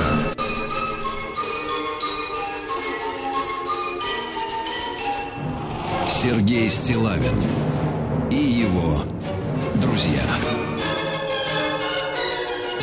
Понедельник. Трудовой. Так, ну что же, товарищи, у нас с вами вот какая вот какая история, как говорится, намечается для обсуждения. Ну, давайте. Дело в том, сообщений много. Э, Ну, например, народ начал выращивать чайный гриб. Знаете, вот в банке вот эта мерзость плавает. Хочет исцелиться. Понимаю, А понимаю. чагой вы лечились когда-нибудь? Нет, чага это было популярно в конце 80-х, нач- э, начале 90-х. Не прикладывались, да? Нет, нет, нет. Это Не надо. прикладывались, да-да-да. Вот, никогда не прикладывались. Ну что же, э, друзья мои, Так, а, хотите нас? спросить Да, про грипп? Нет, нет, грипп я видел. э, Да-да-да, грипп я видел. Вот. Есть такая женщина, э, не работающая. Так. Э, Кейт Миддлтон. Наверное, вы знаете о такой. знаем. Она носит на голове вот эти вот круглые такие э, штуки. Штуцера. э, С перьями, да. Вот. Это жена этого, не Гарика, а брата его старшего. Э, не Гарика помню- Харламова. Не помню, как Другого. по отчеству, да, да. Так вот, э, Кейт э, Миддлтон э, заявила, что трое детей периодически мешают ей работать. Да. Потому что они... С... Вот, Вильям его зовут, Вильям. Э, Потому что они с Вильямом много времени работают, Работают. э, в благотворительных фондах. Они распределяют бабки. А Э, дети вот. отвлекают, значит, да? А дети им, к сожалению, очень сильно мешают, да. Вот. Ну и, э, короче говоря, с ними им никак не справиться с этими детишками. Значит, давайте-ка мы сегодня, товарищи, вот о- об этих пассажирах поговорим, да. А дети, детишки-то куда? Гулять им нельзя. Ну, впрочем, слушайте, давайте так честно, они и раньше не гуляли. Давайте так, мы, мы же с вами знаем, что 20 последних лет дети не гуляют. Ну никаких почему? войнушек, никаких войнушек нет. Э, Значит, пряток нет. Но На гулять стройку- стали меньше, это факт, да. на стройку люди не лезут, там гастарбайтеры. Вот, поэтому они не мешали нам никогда. Друзья мои, а давайте действительно об этом сегодня. А Единичку отправляйте на наш портал, плюс семь девять шесть семь сто три пять пять три три. А, а, Устали от детей. Вот реально, устали, мешают дети. Вот, ну, Особенно уже сейчас, да? Нет сил уже, все, нет сил, да. Двойка нет, нет, не мешают. Ну и, соответственно, соответственно, давайте поговорим о том, как э, у вас обстоят дела дома с детишками, правильно? Э, вот, как вы им вообще объясняете, что надо папе не мешать, правильно? Смотреть телевизор. То есть когда он- вопрос, как вы нейтрализуете детей, Да, да? да, Какие-то искусство, прихваты, да? искусство нейтрализации На- детишек. наработочки, да, да, да. Да, потому что нет сил терпеть уже, сколько можно. Плюс семь девять шесть семь сто три пять пять три три. Итак, ваш метод нейтрализации ребенка. Я понимаю, что я понимаю, что позвонит Вячеслав и скажет, что он прячется в одной из 20 комнат. Вот, но это не вариант.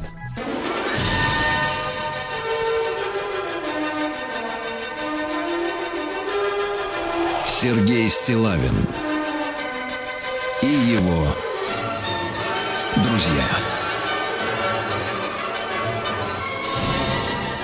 Понедельник. Трудовой. Ну что ж, товарищи, э, э, подвергся, подвергся наш портал критики, Владик. Так, Э, Из какой? Москвы Ну-ка. анонимы. Анони... Я каждого, кто не хочет представляться, называю анонимом. Вот, пишут, а-то что это вы тут говорите? Ну как же дети могут свои мешать? Я согласен, свои не могут. А вот английские, которые у Кейт Миддлтон, она так и говорит, мешают им распределять бабки из их благотворительного фонда. Да-да-да. Но смотрите, ну смотрите, значит, друзья мои, пожалуйста, единичку отправляйте, если так же, как и Кейт Миддлтон, вам, значит, вот, ну вы что-то делаете, они мешают. Отвлекают вас, да. Не в смысле, что они своим существованием мешают, не надо придираться к словам. А просто вот по факту, вот по факту ты сидишь, например, наяриваешь картошечку, а нет, нет, э, работаешь, работаешь. Работаешь с картофелем. А они тебе так, это самое, например. Папа! Папа, где мои носки, папа? Или еще что-нибудь в этом роде. И ты, значит, соответственно, как-то в растерянности, да, в некоторые. Вот э, двоечку отправляйте на 0 плюс 76. Если нет, все вот как бы вот тишь да гладь, да, ой, извините, Вы задели, мне кажется, такой огромный шарабан над вашей головой. Нет, это шарабан и есть голова. Так вот, и большой секрет, э, большой секрет, поделитесь, пожалуйста, как... э, Соответственно, занять товарища, да? Э, вот, как вот как сделать... Вот вы очень формулировку точно подобрали, Владик. То, рецепты, да, рецепты. Нейтрализовать, Ней- да. О, о, о, нейтрализовать. Ну, в хорошем смысле Пару виду, слов, конечно. я пару слов скажу так. Значит, смотрите, а, э, я не отказываюсь от своей мысли, что действительно дети перестали играть, гулять уже 20 лет тому назад. То есть компьютеры виртуальный мир, плюс мамаши, которые говорят, что ребенок не должен приходить домой с синяками и ссадинами, э, уже довершили это дело. И, соответственно, я думаю, что да, человек, которому меньше всего мешает самоизоляция, это ребенок современный. К огромному сожалению, потому что он уже в этой традиции воспитан уже много-много лет, и не одно поколение. И это вызывало у нас всегда тревогу, а сейчас, а сейчас как-то наоборот полегчало, да? Вот он привык уже у монитора сидеть, он и так сидел целыми днями, там, резался в какие-нибудь игры, да? Или еще что-нибудь. Но, значит, моя, мое глубокое убеждение такое. Э, э, Значит, два, две вещи э, превращают вас в такого спокойного родителя, который с умилением наблюдает за чадом, да, и не чувствует, что ему мешают поесть жареной картошки перед телевизором. Первое, это когда у ребенка есть настоящий друг, ему с ним интересно, он с ним общается, он растет, развивается. ВКонтакте, да. А не ВКонтакте, а можно и в Одноклассниках. Ну, в другом смысле, да. Да, да, да. Значит, э, когда есть друг, вот э, я думаю, что и второе, значит, я это м, э, всегда замечал и сейчас продолжаю замечать, это когда у молодого человека или у девушки маленькой, да, молоденькой появляется друг. Друг не в смысле дружбы, а в смысле взаимной симпатии. И тогда тут, же- тут же родители, они становятся, нет, нет, ни в коем случае я не буду употреблять слово лишними, да, но они уже не несут функцию энтертейнера, Э, перевожу на русский язык, чувака, который должен развлекать. Совершенно Знаете, точно. как вот женщины говорят, поиграй с ребенком, поиграй с ним, займись ребенком. Как только у человека есть друг или любимый, ну, по крайней мере, такой человек, которому испытываешь личную глубокую симпатию, она взаимна, тут же родители прекращают быть энтертейнерами. Значит, а мы сейчас говорим о той ситуации, которая происходит до. Значит, секреты, э, как вы еще раз фразу-то, нейтрализации. Да, нейтрализация детей в хорошем смысле В этого хорошем слова. смысле слова, да, ваши методы, ваши, как бы, решения, давайте поделимся, потому что это важно, значит, нам сегодня скопить. Давайте Вячеслава, конечно, Да, нашего. Специалиста, методиста. Так, да-да-да, Вячеслав, доброе утро. Да. Так, Во-первых, ну-ка. хотел бы, во-первых, хотел бы прокомментировать вашу реплику. А, Если вы помните, в самом начале самоизоляции у вас был опрос, как кто начинает переживать это. И если вы заметили, мы с Владулей точно заметили, что каждый, не второй, каждый полуторный звонок говорил об одном. Например, звонит женщина, говорит, я одна с котом в 80-метровой квартире, ничего не страдаю. Другой мужчина звонит, мы вчетвером живем в пятикомнатной квартире, у каждого по своей комнате, встречаемся только на обед и на завтрак. И вот каждый полуторный звонок, никто там не позвонил, сказал, мы в малогабаритной 18-комнатной квартире, из которых 6 метров туалет, поэтому мы все в 12 человек тусуемся там в одном пространстве. Поэтому вот там, я специально, пока была реклама, я посчитал, у меня в достаточно немаленьком доме 4 пространства. Как вы говорите, у меня не 20 комнат. Потому что я вам говорил, что Так я надо, думал, Вячеслав, надо по методу, помните, как коммунал, коммуналки, не надо никого резать. нарезать. Э, Значит, нет, да как коммуналки создавали, помните, в барских квартирах? Перегородочки, Перегородочки, да, есть Да, да, да, да, Ну. ты тряпуш, тряпушные Да, да, да. Ширмочки, Ширмы так. совершенно Да, да, да, да, да. Ну, Вот, теперь по поводу того, что, конечно, я услышал сейчас вот ваше выступление, э, мне кажется, Сергей оторван от действительности, какой бы ни был... ну от вашей, да, от вашей, да, оторван. Ну, Это я согласен. Это да, это да. Какой бы ни был у человека, как вы говорите, друг, товарищ, не могут дети сами себя организовать. Поэтому, к сожалению, хоть прошло 500 лет, действительно есть такое, как вы говорите, позиция, что можно засунуть в руки смартфон или планшет, ребенок, и он, конечно, посмотрит с удовольствием или потыкает пальчиком, играя какую-нибудь примитивную игру, или посмотрит мультик. Но два, три человека, сколько бы детей не было вместе, если они примерно ровесники до 16-15 лет, они самоорганизоваться не могут. Ими нужно заниматься, с детьми нужно или играть, или, как мы вчера там разгадывали всякие ребусы, загадки, потому что, ну... Ну, сколько времени вы подряд разгадывали загадки? Нет, ну, так как я Три вот, я часа? наездами, так Так. как, ну не три, А. но часа два.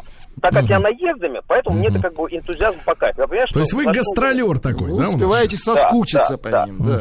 Но Так. ваша позиция о том, что если появляется кто-то, и тут вдруг дети смогут сами себя занять, это полностью не соответствует действительности.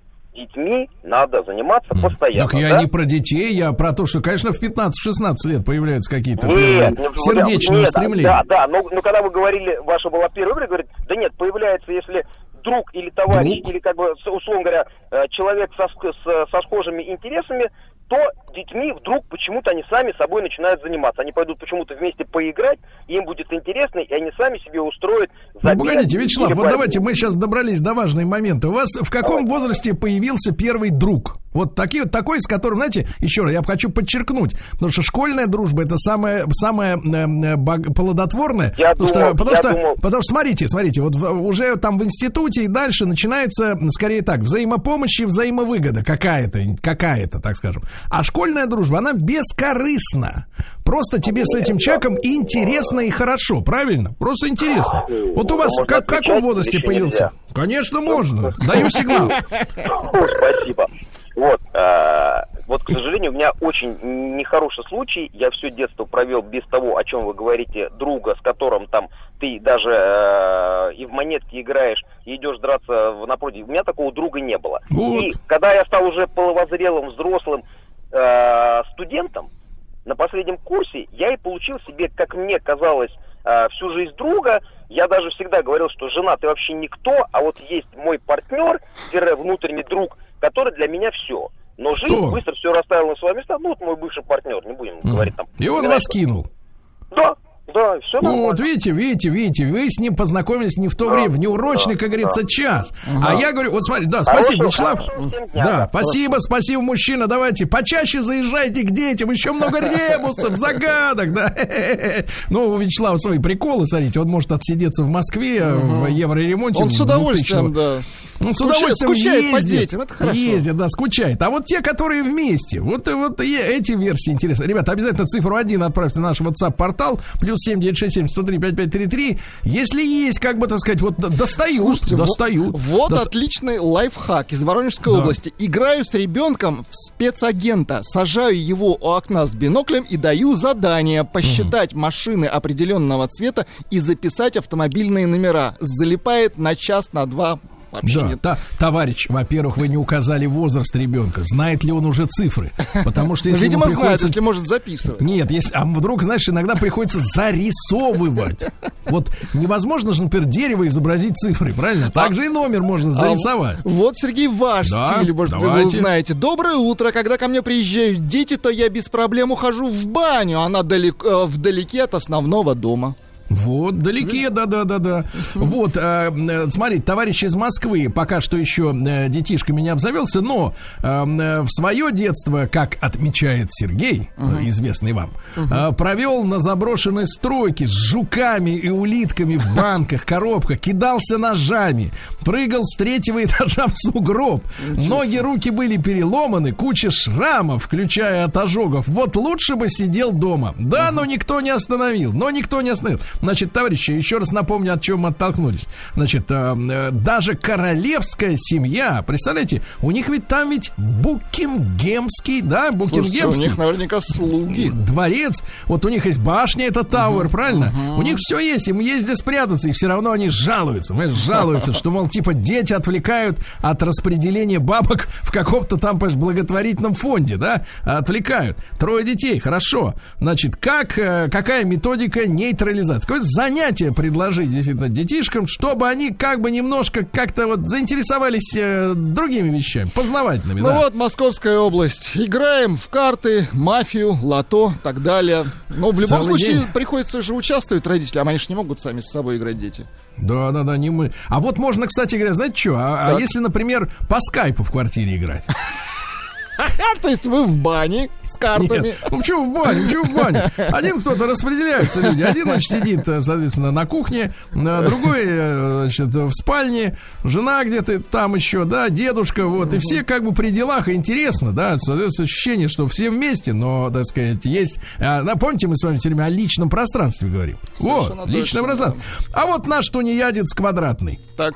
Дмитрий, для своей жены я вместо ребенка. Она со мной сюсюкается, тискает меня. Ох, Ага, его потискай, да. он раскрывает карты, мне кажется. А, он раскрывает куртку скорее сначала. Значит, э, порой аж мутит от такой нежности. Куда бы Ишь ты. заныкаться в конуре не знаешь. И, похоже, ей это наоборот нравится и никак не мешает. Тут э, по-другому, куда бы мне, как ребенку, деться от заботы, понимаешь? Чтобы не сюсюкали, не тискали. Качок А, ищет уединение, понимаю. да, да, да, да, да. Вот. э, У младшей дочки сейчас трудная пора. Образование на удаленке. Тот еще аттракцион. Поэтому я ее не нервирую. С утра занимаюсь работой, а с обеда на реке ловлю рыбу. Представляешь, ладно, прислали фотографию. Да, рыбу прислали. э, Речную. Вечером все, все собираемся и спокойно ужинаем пойманной рыбкой. Значит, товарищи, как занять ребенка, чтобы немножко голова передохнула?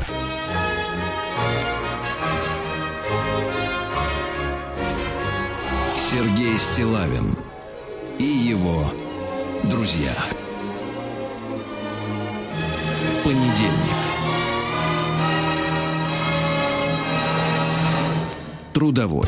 Трудовой, трудовой понедельник. Значит, товарищи, отправляйте, пожалуйста, единичку на наш WhatsApp. Просто в сообщении один и отправить э, плюс 7967 103 5533. Если э, детишки немножко измотали вас, измотали. Э, Двоечку нет. Дружно живем, хорошо. Назло этим англичанским, понимаешь ли, фамилиям, да? Телефон наш 728-7171, вы знаете его. Вот из Нижнего пишут. Доброе утро, мужчины. Моя мама всю жизнь работает воспитателем в детском саду. Так. Да вы даже не представляете, что пишут мамочки сейчас в Вайбере. Изнылись все. Пишут, скорее бы уж открылись садики. Дети современным женщинам совершенно даже в тягость. Это вот из Нижнего, да, пожалуйста. А вот, например, смотрите, из Краснодара. Все знакомые маме на удаленке с детьми напряжены. Ищут подпольный детский сад. Посмотри-ка, на смену подпольным казино Приходят сады детские. да. приходят подпольные детские Свердлов- сады. Удивительно. Свердловская область. Маяк, здравствуйте. Дочка Соня, 10 лет. Сама себе предоставлена уже две недели. Первая. Онлайн-школа. 3 часа в день. Онлайн-тренировка художественной гимнастики. 3 часа в день. Ничего себе. Общение с мамой и папой и котом. 3 часа в день. Так и живем. Артем, Екатеринбург. Да, прекрасно, прекрасно. А вот, а, да какой там перед телевизором из набережных Так. Челнов вопиет. Нет, Вопиет? вопиет. Вопи- Вопиет. Вопиет это другое. Это, это, это койот. Да, да, ты 31 год. Значит, да какой там перед телевизором? Просто спокойно пожрать не получается. Потому что я чувствую, как человека прям это выра- Три- Пожрать. Пожрать. Я представляю, значит, сейчас вот как вот как раз Пасха-то состоялась, слава богу. Значит, э, да, можно уже места, места. М, Вот, э, ей полтора года, она все тащит со стола. Сметает как ураган. У меня ощущение, что у нее 8 рук. Я со своими двумя не успеваю за своей дочкой. Скоро с женой помрем от голода. Ужас вот какой. оно. вот от Вопрос, по- э, пишет девушка, вопрос поставлен некорректно. От детей не устаю. Устаю от того, что нет физической возможности и времени работать спокойно. Только два часа днем и ночью. В итоге с работой завал, адский недосып. Ольга. Да, вот из Москвы пишут про мальчика-подростка. Ну-ка. Это особенная тема. Ты помнишь себя, да, в это время? Старшего сына 15 лет домой не загнать было до всех этих событий. Компания смешанные, вот это уже опасно, и мальчики, и девочки теперь мучаются. Младший 9 лет, а, до 5 на продленке, потом спорт, то есть компания у него всегда есть, тоже скучает дома. Вот так вот, да-да-да. А, Ваш, э, Слава, ваш зануда, ну вот, и у таких упырей друзей не бывают, пишут те славян. Вот представляешь, да. Да-да-да. Хороший- Мне 30, мне 39. Не согласен. Не помню даже разу, чтобы родители вообще когда-либо со мной играли. Ну, не согласен он, скорее всего, с Вячеславом, этот товарищ, да. Лайфхак от Лизы, Москва. Хороший вариант занять детей это включить им онлайн-уроки по рисованию или лепке. Часок можно себе освободить. Ничего себе. Да. Вот, э, не прав ваш Вячеслав из Питера. Могут дети самоорганизоваться и сами играть. Четверо детей ровесников. Ну, все ровесники. Вот, один друг из соседнего дома плюс один друг. И детей вообще не видно целый день безо всяких гаджетов. Марии 36 лет. Все сами организовали. А там главное что? Главное, чтобы был старший. Ну, имеется в виду не по возрасту, а по званию. Да? Например, говоришь, сегодня старший вот. Вот, а вы ему подчиняетесь и, и проводите социальный эксперимент, как власть меняет человека в отдельно взятой хате, правильно? Мгм. Вот, раньше были напряги из Костромы пишут, э, выгнать его на улицу, погулять, а сейчас играем с ним, вот мой метод, Владик, не видел Так, еще, так. вы в компьютерные игры по сетке. По сетке. Ну, это здорово, Ребятушки, кстати. вы поставьте себе... комнат, да? Нет, ребята, если у кого завалялись старые компьютеры, я понимаю, что надо было их всех выкидывать, но сейчас они могут поработать по новой э, теме-то. Значит, есть прекрасная игра Дюк Нюким.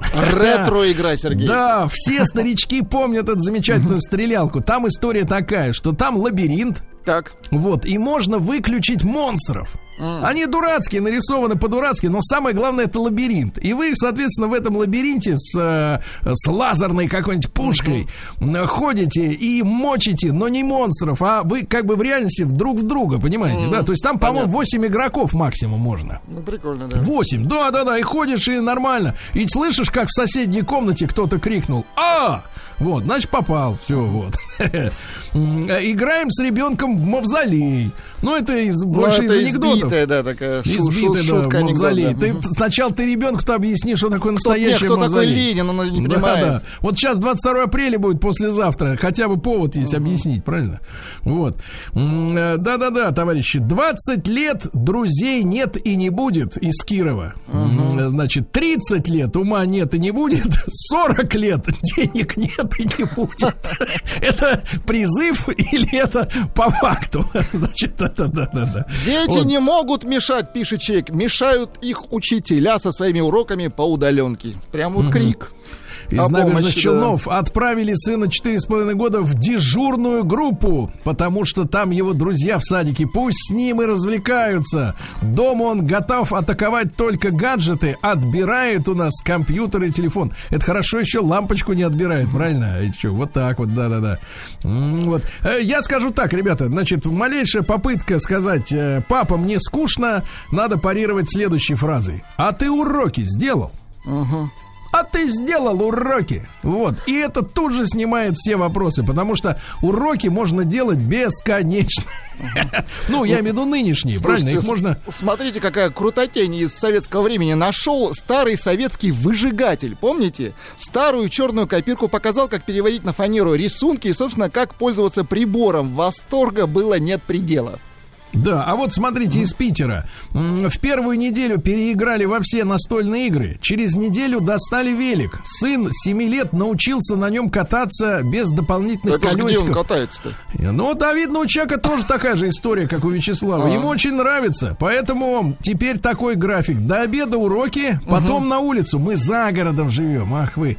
А, а За городом, ну, завтра, понятно. завтра сжечь листву с участка собираемся. В общем, самые простые развлечения. Значит, что касается усталости, только 14% нашей аудитории посмели заявить, Что что, устали? они устали от ребенка. И 85 с лишним процентов замечательных родителей.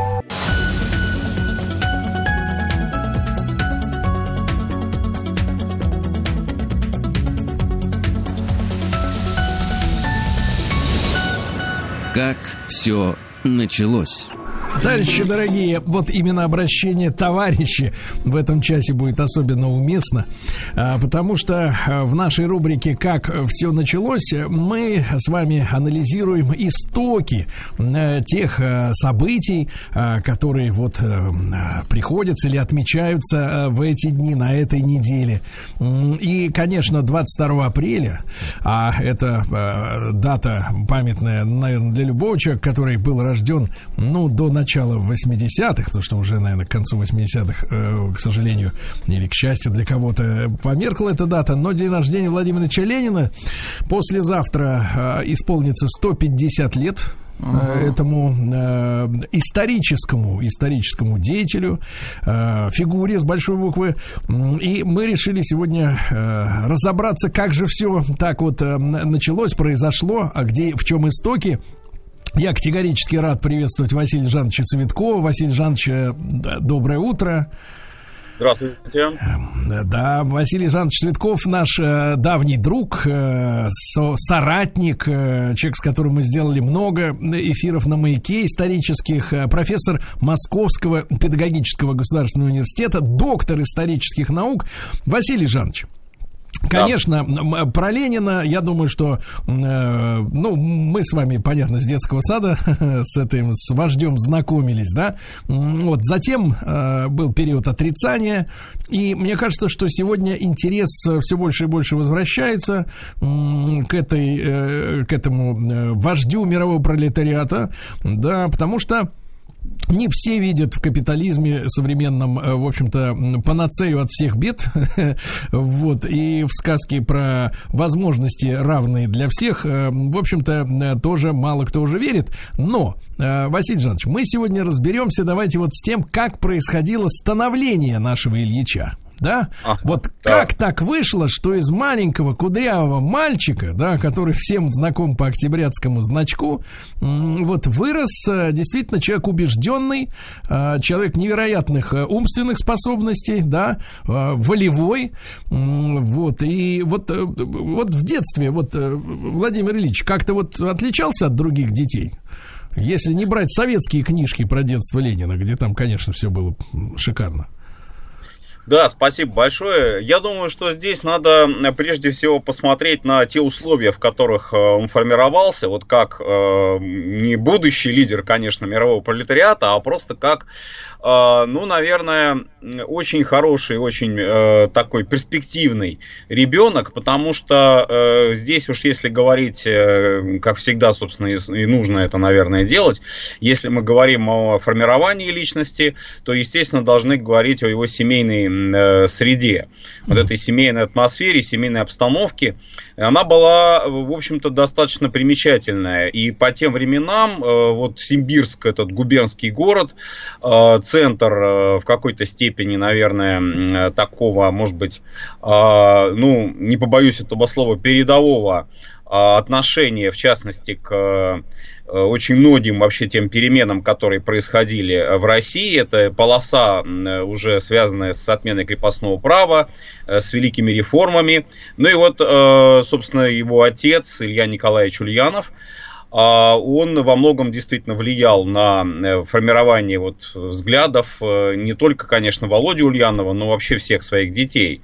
А семья была большая, и э, даже Василий Жанович, если... Василий Жанович, тогда да. имеет смысл немножко действительно об отце, потому что он достаточно Да-да-да. рано ушел, да, я понимаю.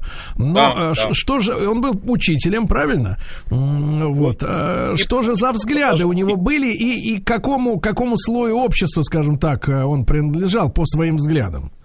Вот тут вообще еще интереснее, наверное, несколько моментов таких отметить еще даже в более э, прошлые, более далекие времена, уйти. Э, его предки, уже отца, там э, буквально вот, наверное, только ближе к столетию Ленина, вот когда 70-е годы у нас отмечался, то юбилей очень широко, относительно устойчиво удалось выяснить родословную. Ленина по отцовской линии. И вот по отцовской линии вообще интересно то, что э, если уж говорить о прадеде, то там до прадеда вообще дошло, это середина 18 столетия, это э, Нижегородская губерния, э, там он был дворовым человеком. То есть э, он был крепостным, да, но он был дворовым. То есть это не то, что вот там прям совсем забитые бесправные крепостные. А потом э, конец 18-го, начало 19 столетия, вот дед уже, то есть отец Ильи Николаевича, дед Николай, э, значит, он уезжает из э, Нижегородской губернии, уезжает э, на Нижнюю Волгу, в Астрахань. В Астрахани он, что интересно, что показательно, переходит, э, ему удается это вот э, сделать благодаря, видимо, своему ремеслу. Он э, работал в качестве портного, сапожника, очень такой умелый был предок Ленина. Вот, и он переходит в мещан, мещанское сословие. То есть вот тут вот уже новый какой-то этап, и мещанское сословие это уже перспектива для детей его и для потомков его, деда Ленина. Ну, а чтобы мы дальше Василий Жанович, Василий да, Жанович, да. чтобы мы сегодня представили, ага. потому что сегодня слово мещане и обыватели, оно, в принципе, носит, если кто не понимает, то скорее оскорбительный характер, потому Нет. что это люди, люди сегодня, э, ну, до коронавируса, я имею в виду, конечно, часто все как-то э, немножко пере, пересматривать начинают свои привычки в той или иной степени, но это люди, заточенные на потребительство, да, ну, собственно говоря, то, что э, вот корневой, так сказать, состав современного глобального строя, да, что все должны быть потребителями, паньками, ходить в магазины и скупать э, по тысячу штанов себе в год. А да. тогда вот э, мещане, это что было за прослойка? Мещане это прослойка очень интересная, потому что это люди, которые вот как раз э, между, условно говоря, перспективные э, сословные социальные лифты их двигают возможность выйти на э, статус купцов, купечества, возможность дослужиться, если они пойдут на государственную службу, до дворянства, до дворянского статуса. То есть здесь вот э, очень важный момент, на мой взгляд, э, какой? То, что перспектива роста карьерного и социального роста вот была заложена уже, наверное, на предыдущем, на предыдущих вообще поколениях у Ленина. То есть, ну, то, есть, то, есть, была... то есть, когда нам в школе говорили, что в, в царской России, значит, не было социальных лифтов, это, мягко говоря, так сказать, вранье, правильно?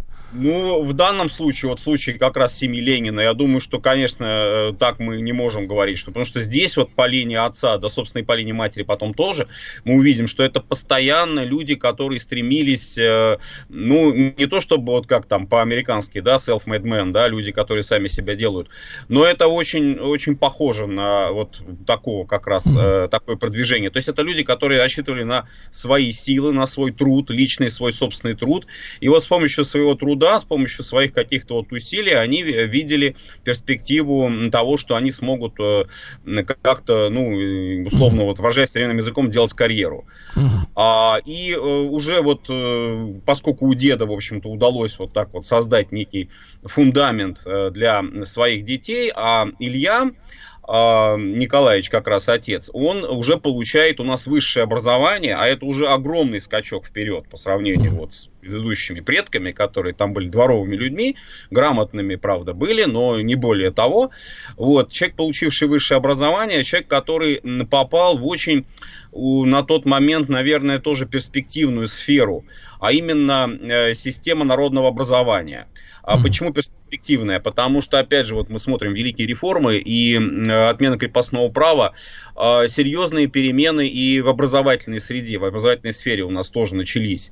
И вот как раз Илья Николаевич у нас прекрасный пример э, такого демократа, Э, человека взглядов, убеждений, э, безусловно, очень э, ну, радикальных с точки зрения того, что как нужно перестраивать систему образования, и, безусловно, сторонник массовости образования. Почему тут вот мы должны сказать, что он не просто там учитель, да, а он же стал инспектором народных училищ. Mm-hmm. А это была система, которая как раз тоже позволяла вот детям простых людей, простых там крестьян получать образование. Uh-huh. Ну и он дослужился до, э, можно сказать, тоже очень перспективный вот этот вот рост. А, собственно, на нем все держалось, вся семья. Э, дослужился до генеральского чина. Он был как раз главой, инспектором народных училищ по всей губернии. То есть он Это такой была... гражданский генерал, да, получается? Да, да, да. Да. А, Василий Жанович, а что касается дворянского титула, потому что мы же помним, Владимир Ильич был дворянином, да? Да. Дворянский титул э, у отца выслуженный, у матери э, тоже, она э, потомок как раз уже по линии, вот если брать э, бланки, да, вот врачи, там э, врачебная линия, медицинская. А, там тоже было дворянство, и вот, собственно, здесь уже вот можно было говорить о таком вот дворянском происхождении, да. Но не знатное Жанович, дворянство, выслуженное дворянство. То есть вот это тоже разница. Есть дворяне потомственные, есть дворяне выслуженные. Опять же, вот этот вот вопрос э, карьерного роста, он э, имел место. Мгм. Василий Жанович, ну вот мы помним, я помню, там, значит, история такая. Там было личное дворянство, да, а здесь с правом Да. передачи по наследству, правильно? Да, здесь Получается. уже, да, можно было, потому А какие, что... вот раз э, вот, какие, какие, какие, соответственно, преимущества имел э, человек, который дослужился до дворянского э, м, э, звания, да? Э, Я имею в виду, это, это просто как бы уже такая вишенка на торте, условно говоря, или, или еще открывало новые какие-то возможности? Новые прежде всего для детей. Вот опять же, если мы говорим о формировании Ленина и о его семье, то здесь возможность очень перспективная. Прежде всего, э, опять же отмечу, это возможность получения очень хорошего образования. То есть это гимназическое образование и перспектива дальнейшего уже университетского образования. А там дальше карьерный рост мог быть, э, ну, еще, еще дальше, еще больше. Василий Жанович, э, а Владимир. Ильич, Владимир Ильич вспоминал э, какие-то беседы или какие-то отдельные мысли, фразы, которые в него заронил отец? Ну, конечно, это был, э, понимаете, вот, наверное, главное, вот все-таки, что э, пытался сформировать в своих детях отец, может быть, не все, что он, конечно, э, хотел, все, все осуществилось. В частности, вот просто сразу оговорюсь, Илья Николаевич был очень эм, верующим человеком, убежденным, вот таким православным. И э, часто он э, беседовал со священниками, вот если верить, опять же, воспоминаниям, которые сохранились, и немножко даже сетовал на то, что вот дети э, как-то вот не очень они православие это э, верующие, вот э, больше скорее материалисты. Но это а как так? же, э, Отсюда вопрос. Отсюда вопрос, Василий Жанович, потому что мы сегодня находимся в перманентной дискуссии о том, как родители воспитывают и создают человека, да, и что от воспитания семейного зависит очень-очень много, чуть ли не все.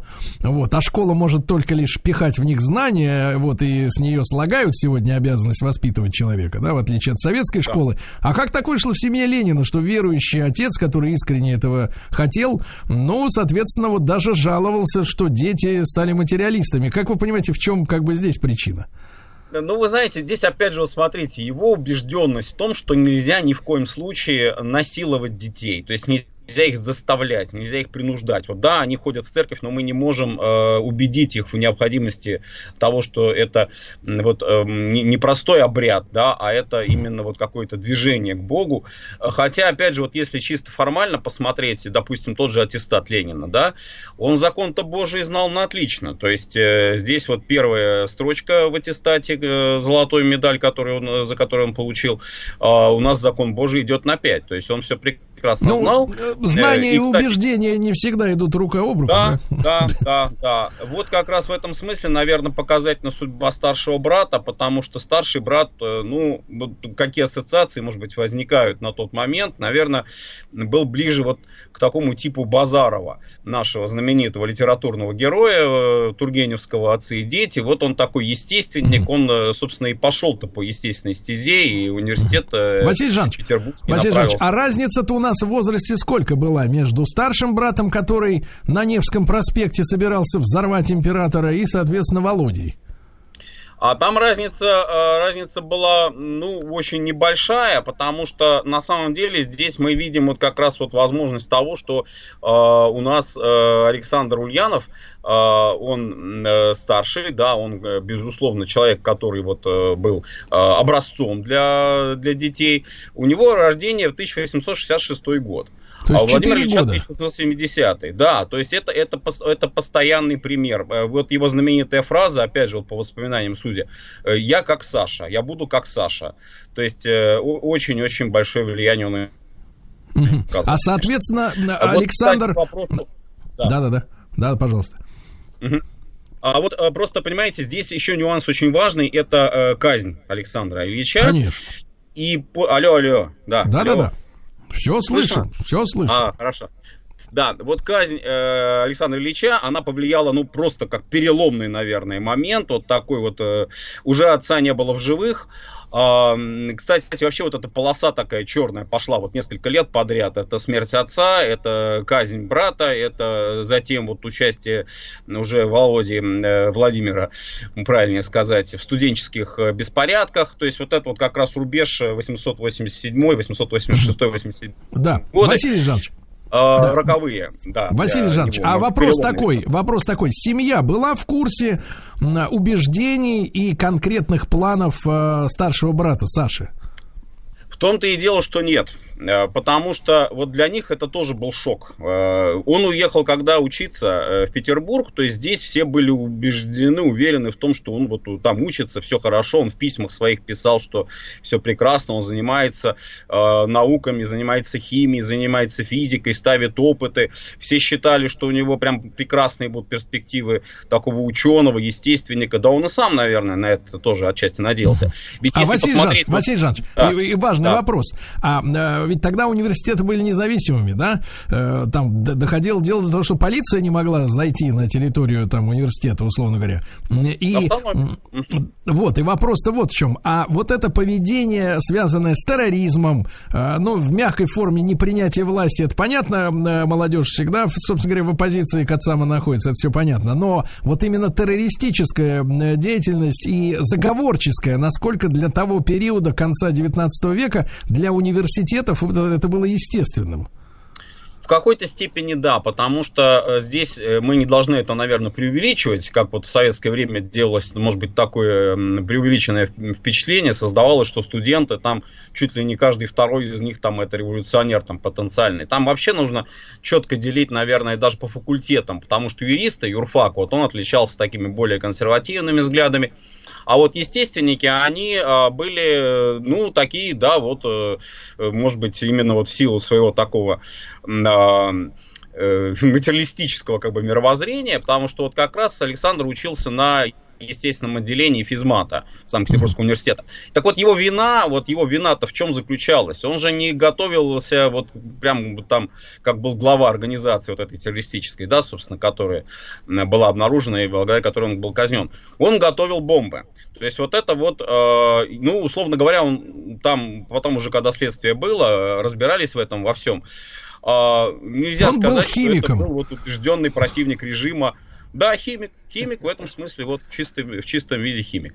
Да вот. Но, конечно, с другой стороны, он прекрасно знал, то есть для чего эти бомбы делаются. То есть это не просто вот так, что э, не делает там какое-то вещество, там создает, да.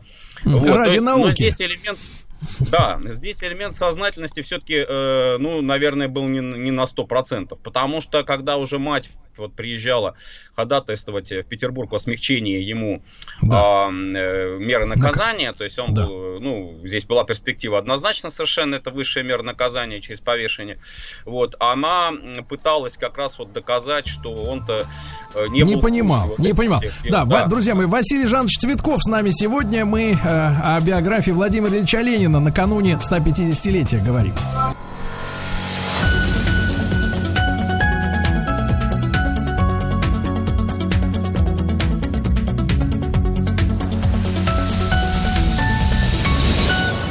Как все началось. Друзья мои, послезавтра э, юбилей, 150 лет со дня рождения Владимира Ильича Ленина. Ну, а наша рубрика «Как все началось», началось, да, рассказывает о предыстории, да, о том времени в жизни Владимира Ильича, когда он еще не был Лениным, вот, да, э, не был ре- убежденным революционером. Вот те события, которые маленького мальчишку из, э, в хорошем смысле, русского провинциального города, да, э, э, вывели э, вожди мирового пролетариата. Да? Василий Жанович Цветков, э, профессор Московского педагогического государственного университета, с нами доктор исторических наук. Василий Жанович, еще раз доброе утро. Да? да И вот мы, мы продолжим с той мысли, что сам э, Александр, старший брат, который был примером все детство для нашего главного героя, да, был химиком талантливым, собирал бомбу для террористов, но до конца, до конца, так уж по-взрослому, да, скажем так, наверное, не отдавал себе отчет, э, какую трагедию, э, какой трагедии он мог бы быть причастен, если бы все им, э, все удалось у этих юных террористов, да, Василий Жанович? Да, по большому счету так, потому что такое, может быть, преувеличенное э, впечатление о том, что он чуть ли не главой состоял вот этой террористической фракции, как ее тогда характеризовали. Вот, э, я думаю, что это действительно очень большое преувеличение. Хотя, с другой стороны, ну да, мы видим, что вот э, сам по себе вот этот теракт, который должен был состояться, он вообще планировался как э, некий ответ э, царскому режиму, условно говоря, на э, то, что вот была казнь народовольцев, и причем он должен был быть совершен этот теракт 1 э, марта 87 года. В этом именно вот был такой смысл преемственности. В юбилей, как говорится, да. да Василий да, Жанович, да. Василий Жанович, а эту террористическую ячейку студентов, в числе которых был и Саша Ульянов, опекали какие-то старшие товарищи, либо это была совершенно независимая группа таких иници... инициативщики, э, ну вот, не получавшие ни от кого ни указаний, ни денег, ничего? Я думаю, что здесь еще есть, как говорится, поле для исследований, вот насчет финансовой, в частности, составляющей, но поскольку все-таки это время уже такого, ну, разгрома э, народнического движения э, в организационном плане, прежде всего, не в идейном, идеи-то у них оставались и очень еще долго существовали э, народнические идеи, вот, а в организационном отношении э, вот такие группы, группки э, уже небольшие, то есть э, здесь трудно сказать о какой-то взаимосвязи, о каком-то там, я не знаю, большом э, подполье, которое вот готовило прямо новую революцию. Естественно, нет. Э, скорее, это вот все-таки вот действительно был такой, ну, э, всплеск, что ли, активности, которая в других формах себя не мыслила, кроме как вот действительно подготовка очередного теракта. Почему вот опять же это важно? Потому что у нас в советское время, и сейчас тоже, кстати, есть такая точка зрения, что Владимир Ульянов, когда получил известие Э, как раз в газете было это опубликовано, о казни брата, вот произнес свои знаменитые слова, не таким путем надо идти, мы пойдем другим путем. То есть здесь якобы он уже прям вот э, с молодых ногтей знал, какая должна быть э, революционная тактика, и что вот то, что брат делал, что это никуда не годится.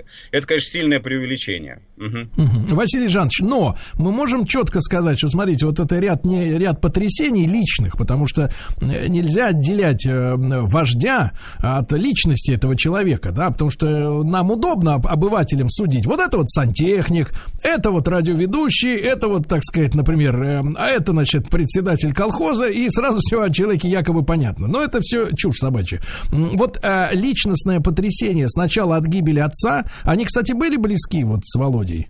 Кто был любимчиком у папы в семье? Ну, Наверное, все. Вот я, честно говоря, не могу сказать, вот судя по воспоминаниям. Хорошо, хорошо. Но смотрите, смотрите, да. А, умирает отец, да, опора да, семьи, да. правильно? Я же так да, правильно понимаю, конечно, что сразу же конечно. и в том числе материальное положение изменилось. Но это, конечно, не имеет значения, но по факту меняет. Значит, потом, да, да. потом, соответственно, выясняется, что брат террорист, но, э, э, кстати, вот тут маленький вопрос, Василий Жанович, а был ли шанс э, покаяния перед царем у Александра? Александра и попытки реальные избежать казни именно. Вот э, был этот момент, потому что описывается... Шансы, э, шансы всегда были, потому что это было принято как раз в тогдашней практике юридической, это прошение о помиловании, так. Э, которые могли писать э, те, кто вот были приговорены уже к э, смертной казни.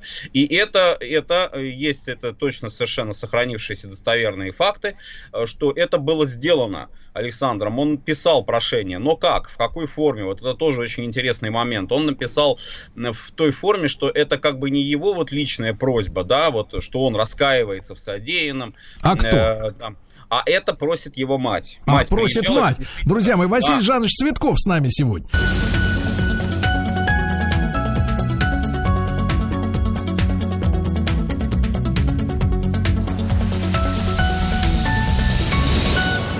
Как все началось. Друзья мои, э, послезавтра 150 лет со дня рождения Владимира Ильича Ленина с Василием Жановичем Цветковым, доктором исторических наук. Мы сегодня о юности ранней Владимира Ильича говорим, да? Э, Василий Жанович, а так вот это, э, вот эта вот формулировка старшего брата, приговоренного и имевшего шанс избежать казни, да, и искренне попросить прощения, да, помилования, а он, значит, соответственно, с такими формулировками, что этого просит мать, а он как бы да. лично этого не очень хочет, да, вот это все понятно, Василий Жанович, но у Володи, Володя, от этого, от этой формулировки, да, от этого нежелания покаяться и сохранить жизнь, и сохранить себя для матери, и сохранить себя для того же Володи, а, что, какие чувства вызвало во Владимире будущем Ильиче, как говорится?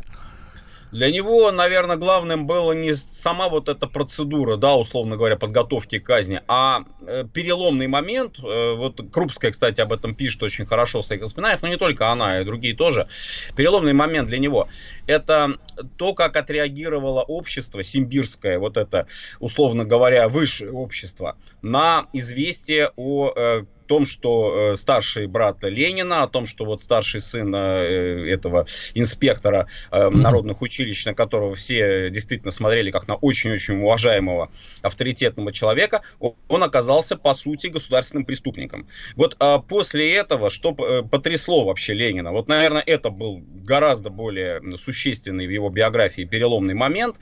А, практически все отвернулись. То есть, То есть он стал изгоем. Да, он стал изгоем, он стал э, и сам Ленин, в общем-то, и вот вообще вся семья. То есть на них стали смотреть как на семью террориста. Ну что хорошего, естественно, здесь можно было ожидать. Вот. И он был потрясен именно тем, что вот эти люди, которые буквально там несколько дней до того, до, до казни, они приходили там, э, как-то сочувствовали, там выражали какие-то соболезнования и так далее, вот такой судьбе. Вот когда оказалось уже, что все, это казнь, приведена в исполнение, что он государственный преступник, преступник, то все, то вот как, вот, как от чумы, как говорится, стали, стали шарахаться от них. Угу. Вот. Ну, Василий ну, а Жанович, и такой, да. такой важный вопрос.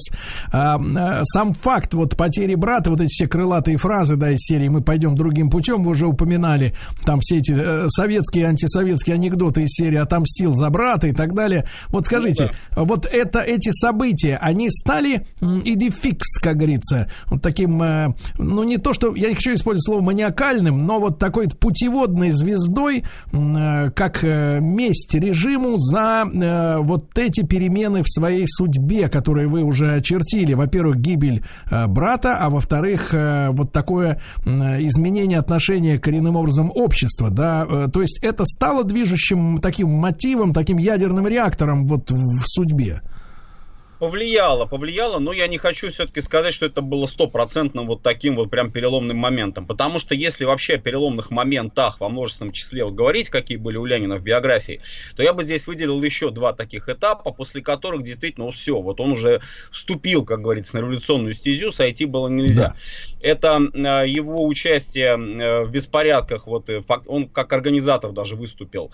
На первом же курсе, поступив на юрфак Казанского университета, он участвует в студенческих беспорядках, и его после этого отчисляют. Вот еще один удар, так сказать, он получает уже лично.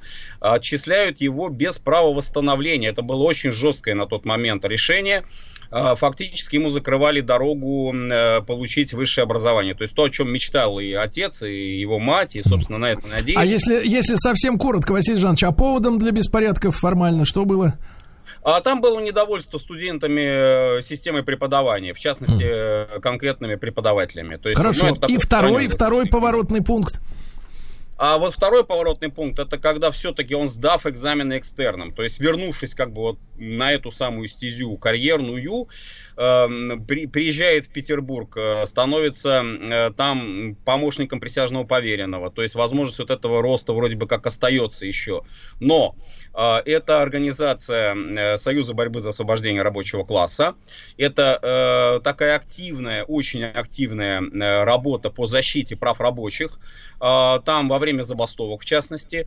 И, э, наверное, последний уже переломный момент, собственно, даже вот называли его за это декабристом, а, когда он в декабре 1895 года оказывается арестованным по делу э, Петербургского вот этого союза борьбы, оказывается потом в ссылке в селе Шушинском, и вот после этого, когда он возвращается из села Шушинского, ему заявляют, что он не имеет права, как бывший ссыльный, а, жить даже в столицах и уж тем более там рассчитывать на какую-то карьеру, вот это уже все, это уже последний, наверное, шаг, Последняя после капля, которого да? он да, вступает окончательно на, революцион, на путь революционной борьбы. Но если говорить эмоционально, Василий Жанович, что все-таки, наверное, самое главное потрясение, да, это все, что связано со старшим братом. То есть фактически Александр Ильич Ульянов, он и породил э, Владимира Ильича э, в революционном степени, смысле. В значительной степени да, потому что вот опять же, возвращаясь к его гимназическим годам, мы видим, что здесь был, ну, человек, может быть, конечно, он сочувствовал там э, несчастным крестьянам, конечно, он там сочувствовал своим сверстникам, бедным э, одноклассникам, э, с которыми он учился, есть такие свидетельства, э, в отличие там от э, богатых детей. Вот, но это все не было вот каким-то вот активным протестом. А да, вот после, после казни брата и вот его дальнейшая, так сказать, судьба, ссылка в Какушкина, затем недовольство студентами, это все вот этапы, этапы большого пути, как говорится. Василий Жанович, Василий Жанович, ну, как всегда, очень увлекательно вас слушать и полезно, я считаю, для всех нас. И отдельная, конечно, тема цикла передач «Ленин» э, сама собой напрашивается. Вам огромное спасибо, Василий Жанович Цветков, доктор исторических наук, сегодня был с нами в этом часе.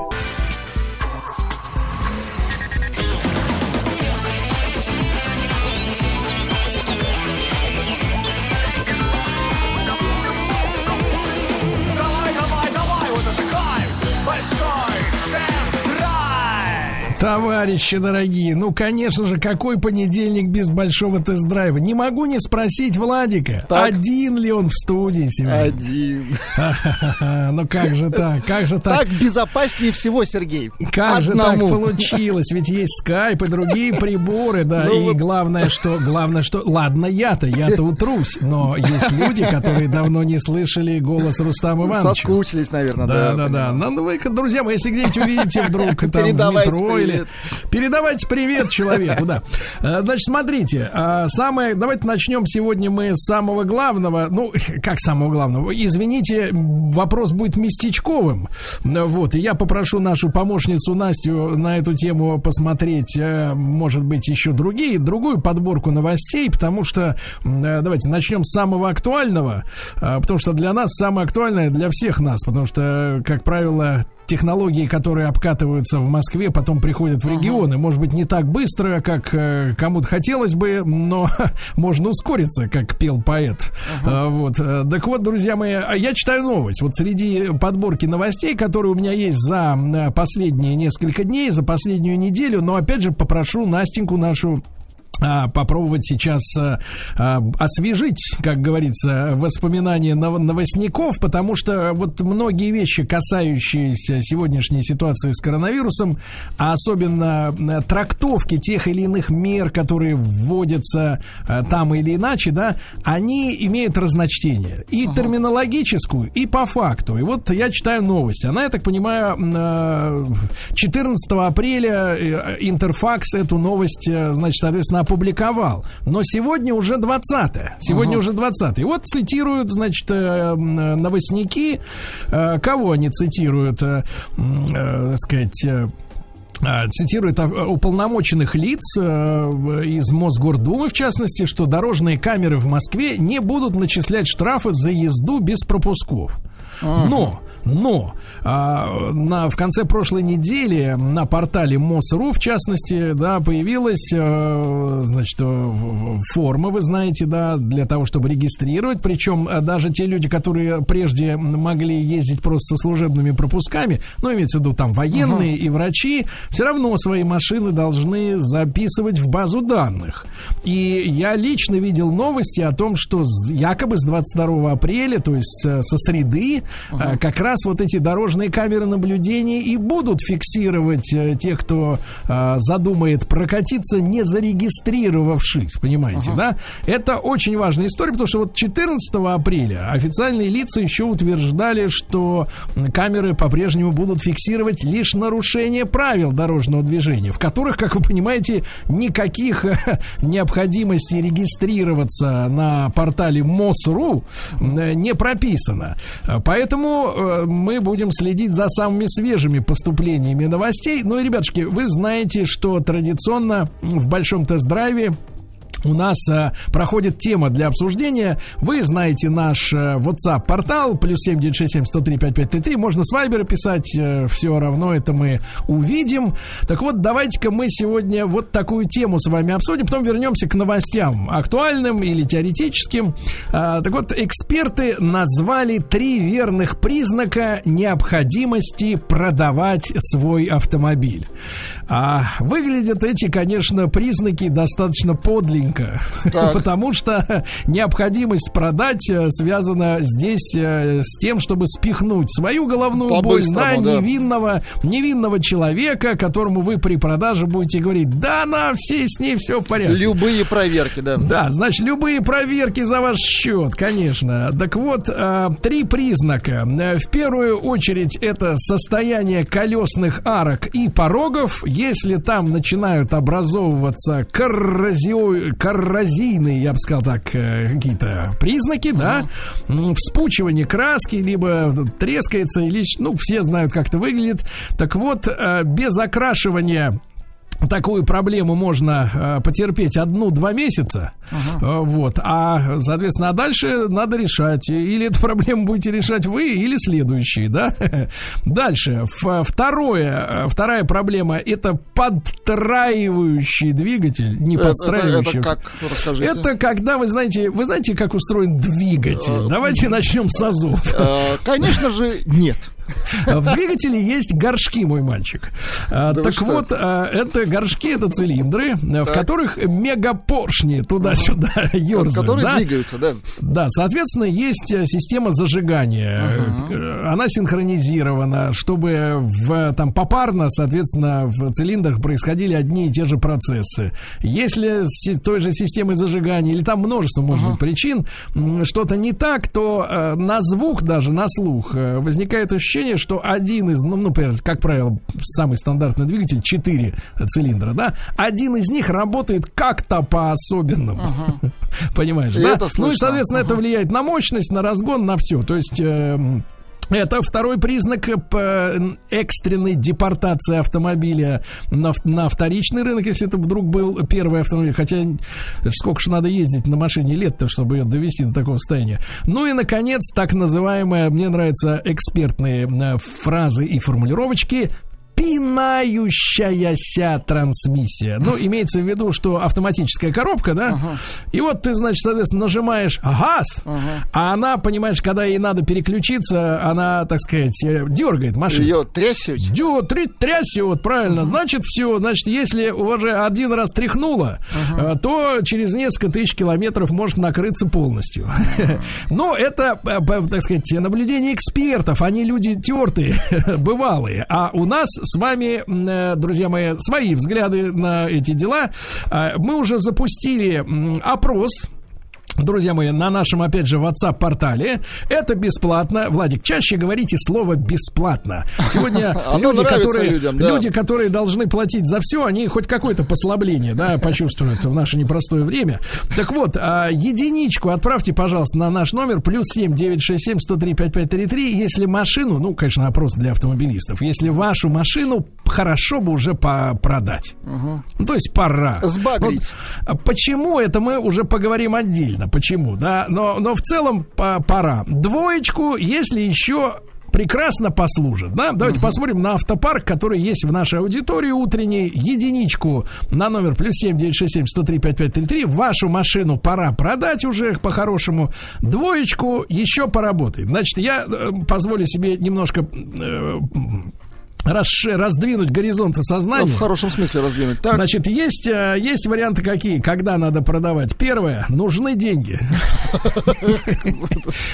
Очень нужны. Это не учитывается, конечно. Нет, это шутка. Значит, второе. э, Она уже в таком техническом состоянии, что дороже вкладываться в нее, чем, э, ну, чем, э, чем Ну, уста- сбагрить. Устал автомобиль немножко. Ну, устал, а у вас устали уже эти, кошелек ну, устал. сил нет его, да, как-то Кошелек устал, все. И веселить. третий, третий способ, наверное, самый приятный для всех, но, к, к- к сожалению, не всем, э, так сказать, в разные периоды жизни доступный, да. Э, Появились бабки на другой автомобиль, на новый, да. А две машины, э, зачем их там? Или, извините, есть такие люди, у которых и по три. Вот. Но где их держать? Э, Так вот, товарищи, большой тогда разговор, да, плюс 7 967 103 5533, так, циферки 1, 2 вы отправляете, если вашу машину уже пора отпра- продавать, и дво- двойка, она еще в хорошем состоянии, радует глаз и э, не просит много э, денег, да, для своего содержания. Ну и большой разговор Ваш признак, ваше личное наблюдение, э, когда пришла пора продавать машину. Может быть, у вас есть железное правило. Ну, есть такие люди. Они говорят, например, вышла новая модель. Продаю. Логично да, вышла обновить, новая модель, да. продаю. Либо, э, либо, э, значит, э, так сказать, либо, например, кончилась гарантия. Э, Кончилась гарантия, все, надо продавать. Но это формальные признаки. Тут, соответственно, гарантия к состоянию машины-то она не имеет особого отношения. И все, все признают автомобилестроители, да, что гарантия это не то, что с ней ничего не случится, а возможность обнаружить брак который был случайно допущен при сборке автомобиля. Ну, например, кто-нибудь поставил запчасть такую, какой кто-то из, из э, смежников, да, поставил запчасть, ее вовремя не увидели, и вот она вылетела там за первый год или за первые два года, да. Э, то есть гарантия это срок, когда просто бракованные детали можно заменить за счет потребителя. Это не гарантия, что она у вас будет просто летать там с утра до ночи. Вот. Значит, ваш принцип, ребят, плюс 7967 103 5533, когда машину пора продавать. Вы все люди опытные, пожалуйста, поделитесь, может быть, кто-то в эфире, опять же, услышат э, ценные советы, особенно из новичков, да?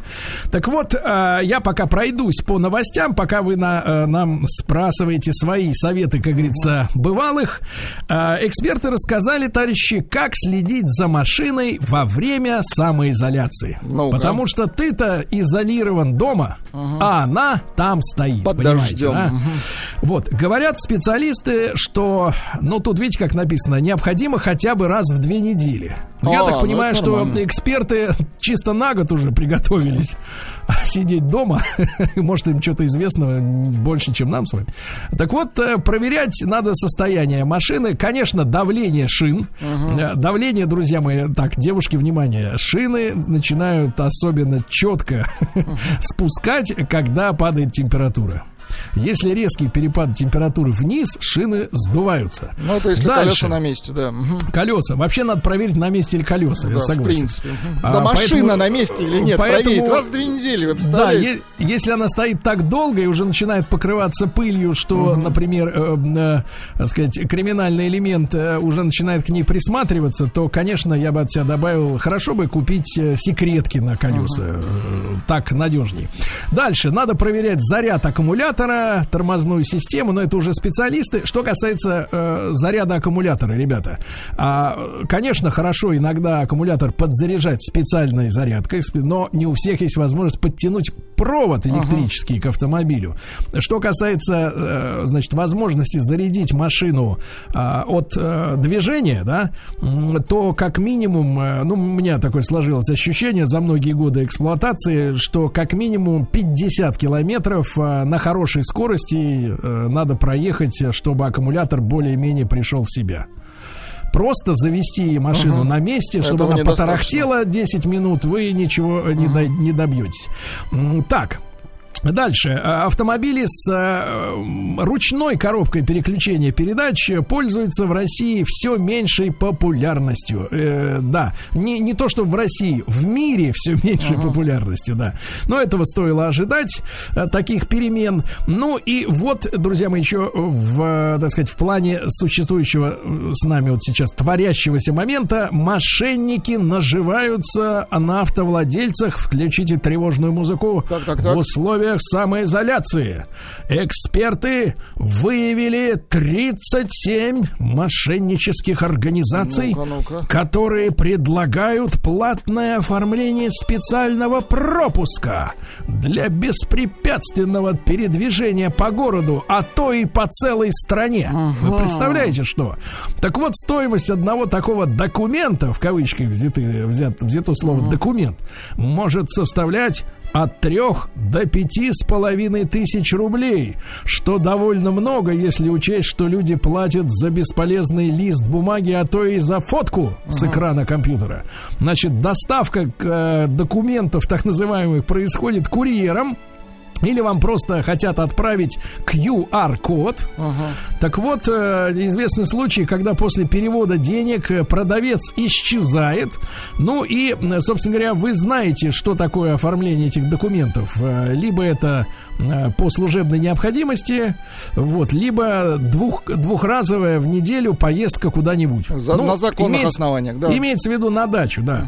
Вот, соответственно, для оформления, э, как говорится, не проверяйки, ну, я себе, честно говоря, не представляю. Но это, соответственно, вас, наверное, э, пытаются каким-то образом зарегистрировать э, в качестве работника сверх, сверхнужного, да, э, на каком-то предприятии. Но, ребята, 37 как минимум контор и наживаются на, на- на- и, и риски большие. Значит, дальше. Э, устройства выписаны экспертами, которые существенно упрощают управление автомобилем, ребята. Устройство. А, Так. Устройства, да, есть такие устройства. Но на первом месте для вас, конечно, Владик, это кресло. Стоя неудобно, очень хорошо. без, без него, конечно, не очень удобно. Так вот, смотрите. а, Во-первых, э, специалисты называют видеорегистратор. Э, Видеорегистратор с хорошим разрешением, с хорошим углом обзора и, так сказать, с частотой кадров. Я рекомендую выставлять максимальное количество кадров. Что это дает? Это дает четкость. То есть номера обидчика, например, который вас подрезал, притормозил, э, притер, вот они будут читаться гораздо лучше, чем если вы вдруг придумаете сэкономить место на карточке и сделать там всего лишь там 30 кадров в секунду. А, это полезно. Дальше GPS-трекеры. Это, Владуля, коробочка, Так. которая засовывается куда-нибудь, засовывается куда-нибудь ну, в машину. туда, Мгм. о чем никто другой не знает, да? Ну и, э, в принципе, передает координаты автомобиля, если вдруг он не там, где надо. В каждую секунду там времени, да? Ну, передает, да, передает. Дальше. э, советуют специалисты, и это уже совет для тех, кто э, вообще, в принципе, не ориентируется в том, как надо водить машину, мне кажется. А согласно имеющимся статистическим данным, вы только по- подумайте, около 80% водителей Так. не знают, как надо правильно настроить боковые зеркала автомобиля. Не знают. 80%. Слушайте, но если люди не знают, так они, значит, на них не смотрят. То есть они Потому что- не используют Потому что если ты в зеркало смотришь, и оно тебе не помогает машиной управлять, то, в принципе... Смысл в нем, да. Да, вообще, друзья мои, в этом случае, если вы не пользуетесь зеркалами, у многих из вас есть э, система электрической помощи для складывания зеркал. Складывайте свои зеркала во время движения, они экономят, э, так сказать, улучшают аэродинамику. Это шутка была, шутка. Но на самом деле, ребят, тут, история такая, что э, с настройкой зеркал, э, э, ну, это тупо объяснять, конечно, по радио, как это нужно делать, да, а, но в любом случае э, вы должны в зеркале, которое обращено назад, я имею в виду внешние зеркала, да, обязательно видеть край вашего автомобиля. Ага. Понимаете, да? То есть чуть-чуть вот маленькая полосочка, ну, наверное, может быть, одна десятая или одна пятнадцатая от площади э, зеркала, вы должны видеть, грубо говоря, свое заднее крыло. Чуть-чуть. Багажник сзади, да, или вот задний, ну, вот всю, всю ту часть машины, которая уходит назад, э, иначе картинка в зеркале действительно оторвана от реальности. Потому что она, получается, для мозга не привязана к вам, к вам лично. Ну, что-то там происходит, а какое это имеет отношение к вам. Но это так, это советы, советы э, бывалых, но вы знаете, когда я читаю цифры, там 80% не умеют настраивать зеркала, то, наверное, видимо, совет ценный. Вот. Ну и что у нас еще? названы вещи, которые раздражают водителя в современном автомобиле. Во- больше всего раздражает, ребята, сенсорный, ну, при помощи центральной вот этой э, тачскрин консоли управления, а, значит, регулировка климат-контроля. Пока ты доберешься в меню действительно до Ну, кондиционера. неудобно, я, наверное, соглашусь. Да, пальцем там куда-то. Люди хотят крутить ручку, чтобы все, все было как бы чётко. физически. Да, физи. Вот э, к этим э, нав- наворотам люди не привыкли, их ненавидят до сих пор. А, Затем а, очень раздражают хромированные, в кавычках, радиаторные решетки, которые делаются из пластика и через несколько лет облезают все. Это самое тупое, да? Вот. Ну и электрические стояночные тормоза многим людям кажутся неудобными. Значит, товарищ, у нас продолжается опрос. Отправьте единичку на наш портал плюс 7967 103 5533, если вашу машину пора менять. Двойка, если она в очень приличном состоянии. Ну и большой разговор. Туда же отправляйте ваши наблюдения, когда, при каких признаках машина точно...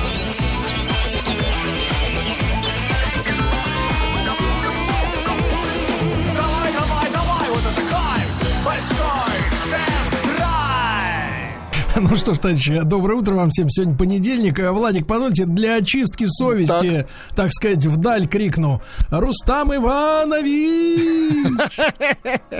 Все, совесть очищена. А, Все нет, очищено. да. Да, да, да. А эхо нет, куда-то ушло сообщение. Да.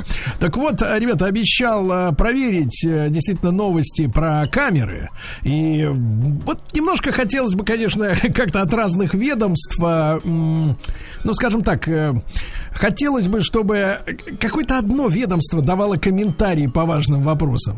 Потому что когда, значит, э, в одном начинают говорить одно, потом приходит э, э, другое мнение из другого ведомства, не публикуя опровержение на первое, да, Э, и как бы все ведомства-то уважаемые, люди-то там работают талантливые, понимаете, да, и, и, и- и хорошо работают, но хотелось бы нам, обывателям, чуть-чуть больше такой вот четкой определенности. И вот смотрите, Значит, в Москве все-таки задействуют, несмотря на заверение от 14 апреля, э, дорожные камеры для контроля соблюдения пропускного режима. Э, Значит, так, какая история? Э, Соответственно, каждая камера будет фиксировать неправомочный проезд, да? М, Вот. А зарегистрироваться на портале МОСРУ нужно будет не менее чем за 5 часов до поездки. Вот это самая главная цифра. 5 часов до поездки. И, кстати говоря, на МОСРУ, ребята, есть... э, я вам даже сейчас прочту, как это называется, ссылка. Э, Значит, есть ссылка, э, которая помогает проверять, есть ли ваш автомобиль с вашим номерным знаком в базе разрешенных для проезда. проверить, вот да. Если на слух воспринимаете, то понятно, МОСРУ, слэш, ну понятно, да, и дальше сложное слово. Ковид, помните его, тире 19 и тире дальше Дептранс. Ну, видимо, департамент транспорта сокращен. Это вот как бы а, после mos.ru следующее, с, э, следующий, так сказать, э, адрес. Ковид-19-Дептранс. Там можно вбить э, номер своего автомобиля, и тебе вылезет, так сказать, итог. Либо ты в базе, либо ты не в базе. правильно? Нарушаешь, да. Мгм. М, Да, ну, чтобы быть спокойней, да, то, знаешь, форму заполнишь, отправишь, а дошла ли или нет, там, на деревню дедушки, да, надо же проверять. Короче, сейчас, ребятушки, начнем читать с э, Владиком ваши рекомендации, когда уже пришла пора продавать э, свою машину, ну и просто, чтобы порадовать некоторых автомобилистов, да, которые думают, например, иногда, да, вот, что, э, так сказать, э, мало машин в стране редких. Вот составлен рейтинг самых редких в стране автомобилей, давайте. которые поставлены на учет в этом году. Если вы думаете, кстати, что в этом году продажи как-то просели, ничего подобного. Например, лидером является RAV4, новый, да? Это автомобиль, который я недавно так вспоминал мысленно. Автомобиль, который, э, ну, произвел самую настоящую транс-революцию, потому что э, RAV4 на протяжении там десятков лет был любимым э, дамским кроссовером. И вдруг он вот в этом году, ну, на, на наших дорогах в этом году, на ихних, извините, э, училка, привет. Ягогонных, На так. Ягогонных дорогах стал э, мужиком уже, да, уже пару лет назад, а у нас вот в этом году, так вот, перекрасившийся из девчонки в брутала, э, бьет рекорды продаж. Ну, видимо, этого и добивались тойотовцы, когда, соответственно, резко меняли пол своей популярной машине, да. Так вот, среди самых редких, ну, давайте, вам э, кажется, какая цифра, ну, число имеется в виду проданных машин ну, меньше редким? 10, наверное. О, нет, нет, ну Нет другой. таких? Наши люди так машины не покупают, знаете, извините. У нас все-таки миллион автовладельцев. Так вот, э, среди самых редких, давайте начнем с 50. О, А, вот, а, китайский Brilliance э, всего 35 машин, китайский ГАК 29, Крайслер. Слушайте, мы не так давно с Ивановичем писали э, обзор на машину Крайслер. А знаете, сколько их всего продано? Ну-ка. 9. Вот это вот редкая машина, 9, да. да. А Роллс-Ройсов, знаете сколько? А Роллс-Ройсов-то 38. О, 38. хорошо. Бентли аж 64. Ну и, наконец, самые лидеры по малочисленности из премиального, супер премиального класса. э, 30 Ламборгинь. 30 Ламборгинь. А 14 Тесл. Ну, этого Илона Маска. да, да, Тут- А вы слышали, кстати, что у Илона Маска нету физи- образования в, с- в А сам- сфере физики? Может, у него и прав нет? Не- не- А что может быть? Ну и, наконец, 4 Феррари продали. Вот вот так вот. 4 Феррари. Значит, ребятушки, еще раз а, а, обращаю ваше внимание. Пожалуйста, проголосуйте. Отправьте цифру, единичку на, номер, на наш портал плюс 7967 103 5533, если вашу машину пора продавать. Двойку, если она еще в очень хорошем состоянии и вас не выбешивает. Ну, давайте-ка я вам парочку сообщений, а Владуля подхватит, как Давайте, говорится, да. свежачок, да? Так вот, из Москвы очень категоричное сообщение. Мое ведро пора сжечь. Какая Кому ненависть. оно, кому оно бла-бла-бла-бла, нужно. А вот с вашей родины сообщение. Сбывать Да. тачку надо, когда она тебя бесит. Подходишь утром к ней, она тебя бесит. Сел в нее, бесит. Едешь, бесит. Сил моих нет, а она сейчас никому не нужна. Вот, видите, дождался, да, короче. Из Беларуси наш постоянный абонент. Хочется машину помощнее, но хорошую бывшую употребление сложно найти. А на новую жалко денег. Буду дальше ездить. Видите, время еще не пришло. Из Воронежа, вот знатоки. М, Золотое правило 120 тысяч пробега. Ага. Пора продавать 120 тысяч. Но это если она у вас была новая. И если вы точно знаете, что там именно 120. Потому что как только вы покупаете машину на вторичном рынке, гарантии, что пробег не скручен, нет никаких, ребята, к сожалению. А Да. вот такой экономический подход из Москвы. Продавать надо, когда накопил на новую. Именно накопил, а не взял Вот. в кредит. Вот, Сергей видите, 45 как э, выздоравливает голова, да, Да, у наших, да. да. А, именно не кредит. А, из Ульяновска дед продал на прошлой неделе свою любимую семерочку, ВАЗ-2107. Днище сгнило, он подумал, пора. Хорошо. Вот еще пишет Ивановская область. Когда рыжики начинают вылезать на кузове, это ржавчина имеется в виду? Рыжики, конечно, грибочки. Ужас какой.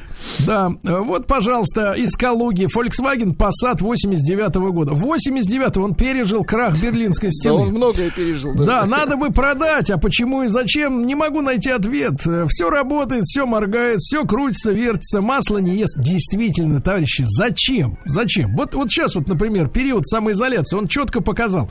Даже если надо, вот, например, съездить в магазин. Ну, вы знаете, да, это в Москве, наверное, там, не знаю, в Питере. Хотя, честно говоря, не могу с этим согласиться, что в 100 метрах от дома можно найти магазин. В любом районе. Это, так сказать, э, как-то образная цифра. Но э, вот ехать, например, в магазин в области, ну, несколько километров там, ну, у меня вот магазин ближайший там 3 километра, да?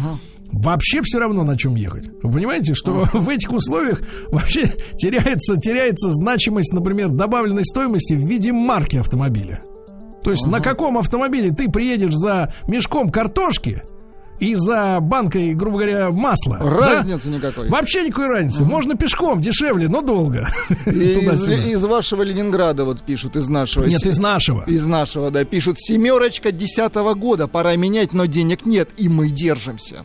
Да, да, да, вот, пожалуйста, Москва, моя килечка, Килечка? Spectra, килечка. Как романтично. Служит мне надежно от и до технического обслуживания. Э, э, Кузов и капот со сколами, но ржавчины нет. Есть окислы. Только лишь на навесном оборудовании. Ну, какое навесное оборудование? Экскаваторный ковш, наверное, да, правильно? Что еще можно добавить? А, машина надежная. Продавать не собираюсь, ибо ничего нормального за эти деньги не купишь. Буду носить ее до конца. Дмитрий Квадратный. О, О, это супер. Квадратыч. О, я же в ней ехал однажды в этом автомобиле. Да, он вас подвозил. Да, да, да. Вы видите, э, запись представлена в моем инстаграме. Ленинградская область. Самое главное высосать из нового авто лучшие соки. 100 тысяч километров. Он, видите, дает вам понять, где лучшие соки. До 100 тысяч километров. И дальше сливать автомобиль. Говорят вот люди, которые высасывают соки из берез, на высоте трех метров самый жир идет. Самый жир. Значит, друзья мои, АвтоВАЗ, по- пока я порой п- пр- буду прорежать, прорежать ваши советы новостями текущего дня. Значит, АвтоВАЗ создал систему. Можно вот этот ваш этот марш? да, да, да, конечно. марш? Это не марш, это Да. хорошая музы- музыка. Вот. АвтоВАЗ. Мы Так. его вчера поздравляли и, и сегодня создал систему онлайн заказа машин. Ура! Ура! Да. Отлично. Не надо никуда ходить, все заказано уже будет дистанционно, да?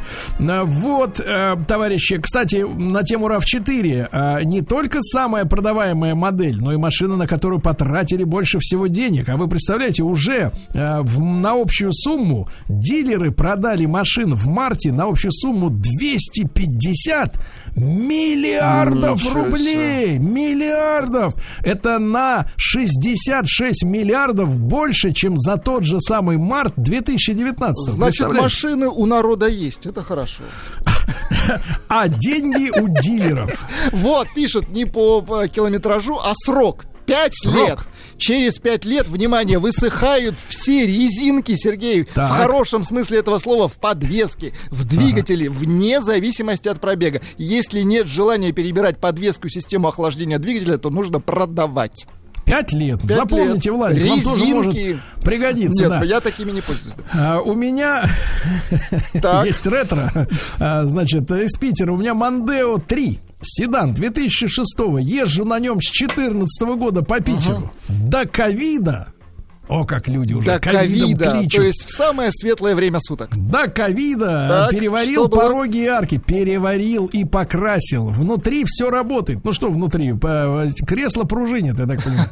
А, удобный, комфортный машин D-класса, атмосферный мотор 2 литра, мешалка. Ну, товарищ занимается самоубеждением, но я с ним совершенно согласен. Поэтому раз переварены пороги, брат, никаких вопросов, конечно.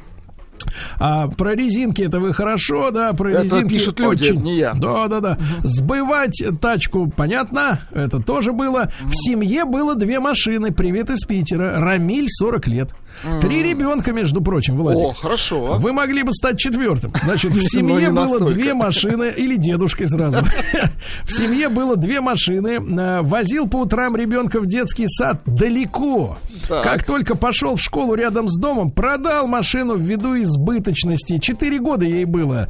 Решил не ждать, пока посыпется. А, Пересел на каршеринг. Теперь личная машина вообще не нужна. Ну, не знаю, братья, как в Питере, а в Москве каршеринг встал на прикол. Вот, очень хороший совет. Э, э, Серый белый пишет из Московской области. Серый белый. Да, да, да. Он пишет, когда снизу начинает поддувать.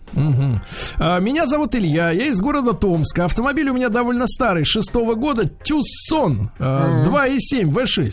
Хочется купить новый, хотя старый в отличном состоянии. Владею почти 8 лет и жалко продавать. Ну и из Тульской области, это не единичное сообщение. давайте. Зачем вы отключили голосового помощника Рустама Ивановича? Нет, Спрашивает ну, Коля. Не знаю.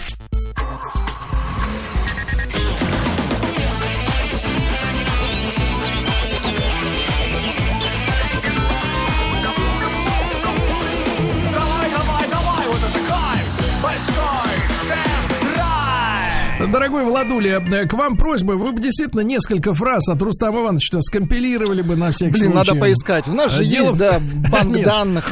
Я понимаю, что месяц уже нет, Ивановича, но тем не менее, э, есть же записи, понимаете, есть же Записи какие-то есть. похмыкивания, там еще что-то. Надо, чтобы у людей было ощущение праздника, понимаете? Ну, хотя бы в понедельник после 10 утра. Я-то обу- а, я-то за людей, да? Значит, смотрите, товарищи, а, анонсик маленький в рамках большого тест-драйва.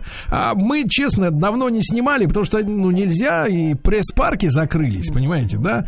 Вот, так что новых автомобилей пока на канале Большой тест-драйв ждать не приходится. Но готов, наконец-то, готова вторая серия а, суперпроекта под названием «Машины времени». О. Это специальный проект, который мы долгие годы вынашивали с Сан Санычем Пикуленко.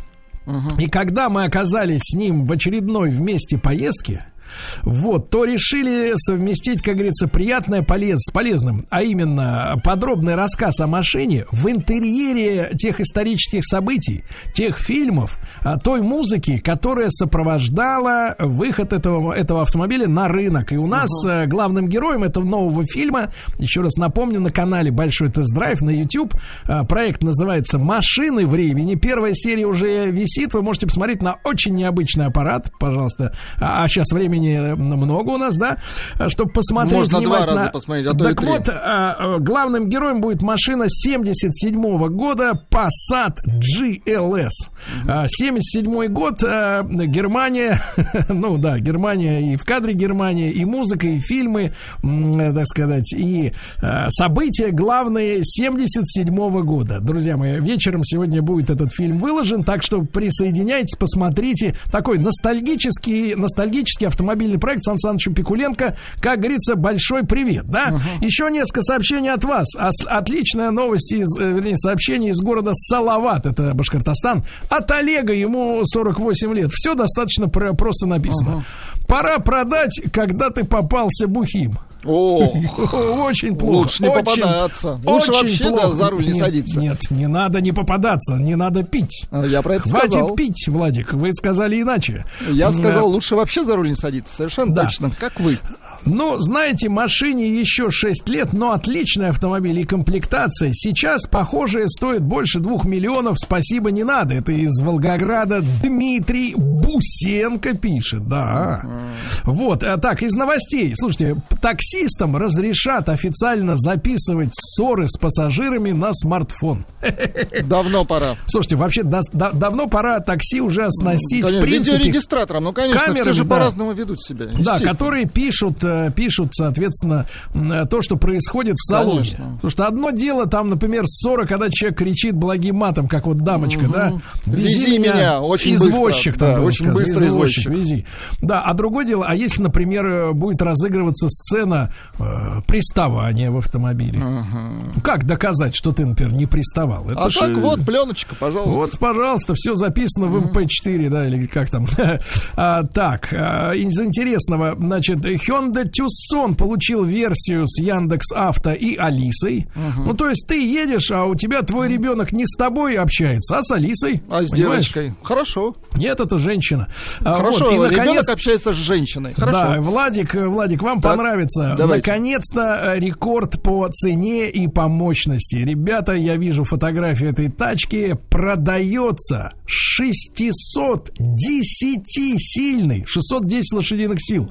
Это, ну, условно говоря, ну, это чтобы больше... оторваться от земли, я понимаю. Это больше, чем у Туарега, да? 610 сил, ВАЗ-2105. И называется он «Жигацарь». На подводных крыльях, я Ну, понимаю. послушайте, «Жигацарь». Очень красивое название. И цена, ваше предположение, А, такого... Цена, ну, 1075 рублей. 10, 10 миллионов рублей.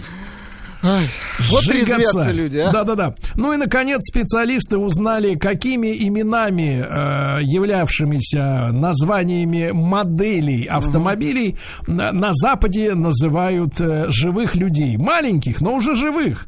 У нас тоже есть свои специалисты. Помните, там Тристан. э, Изольда. Изольда, да, ну Изольда еще ничего, так оперное какое-то имя, да? Нет, Но- Симба, да, вот очень хорошее имя. на- очень хорошее, будем брать итальянское. Значит, Лорд да. Альфред тоже хорошее, из двух слов Да. состоит. Так вот, имена такие. А, Мерседес и Клио. Да класс. Чувствуете разницу? Мерседес это дорого, Клио Нет, это... Мерседес мальчик, демок- Клио девочка. Демократично, да. Также, вы представляете, назвали в Великобритании, господи, 4871 ребенка именем Рио. Киа Рио, понимаете, да? Пять Субару, пять Субару, Так. а, ш- пять Шевроле, Так, и ни, Три- ни- ни три одной до- газель. нет, три Доджа растут. Так. Три Доджа. А, три Макларена, то есть это имя Макларен. Макларен Иванович Джонс.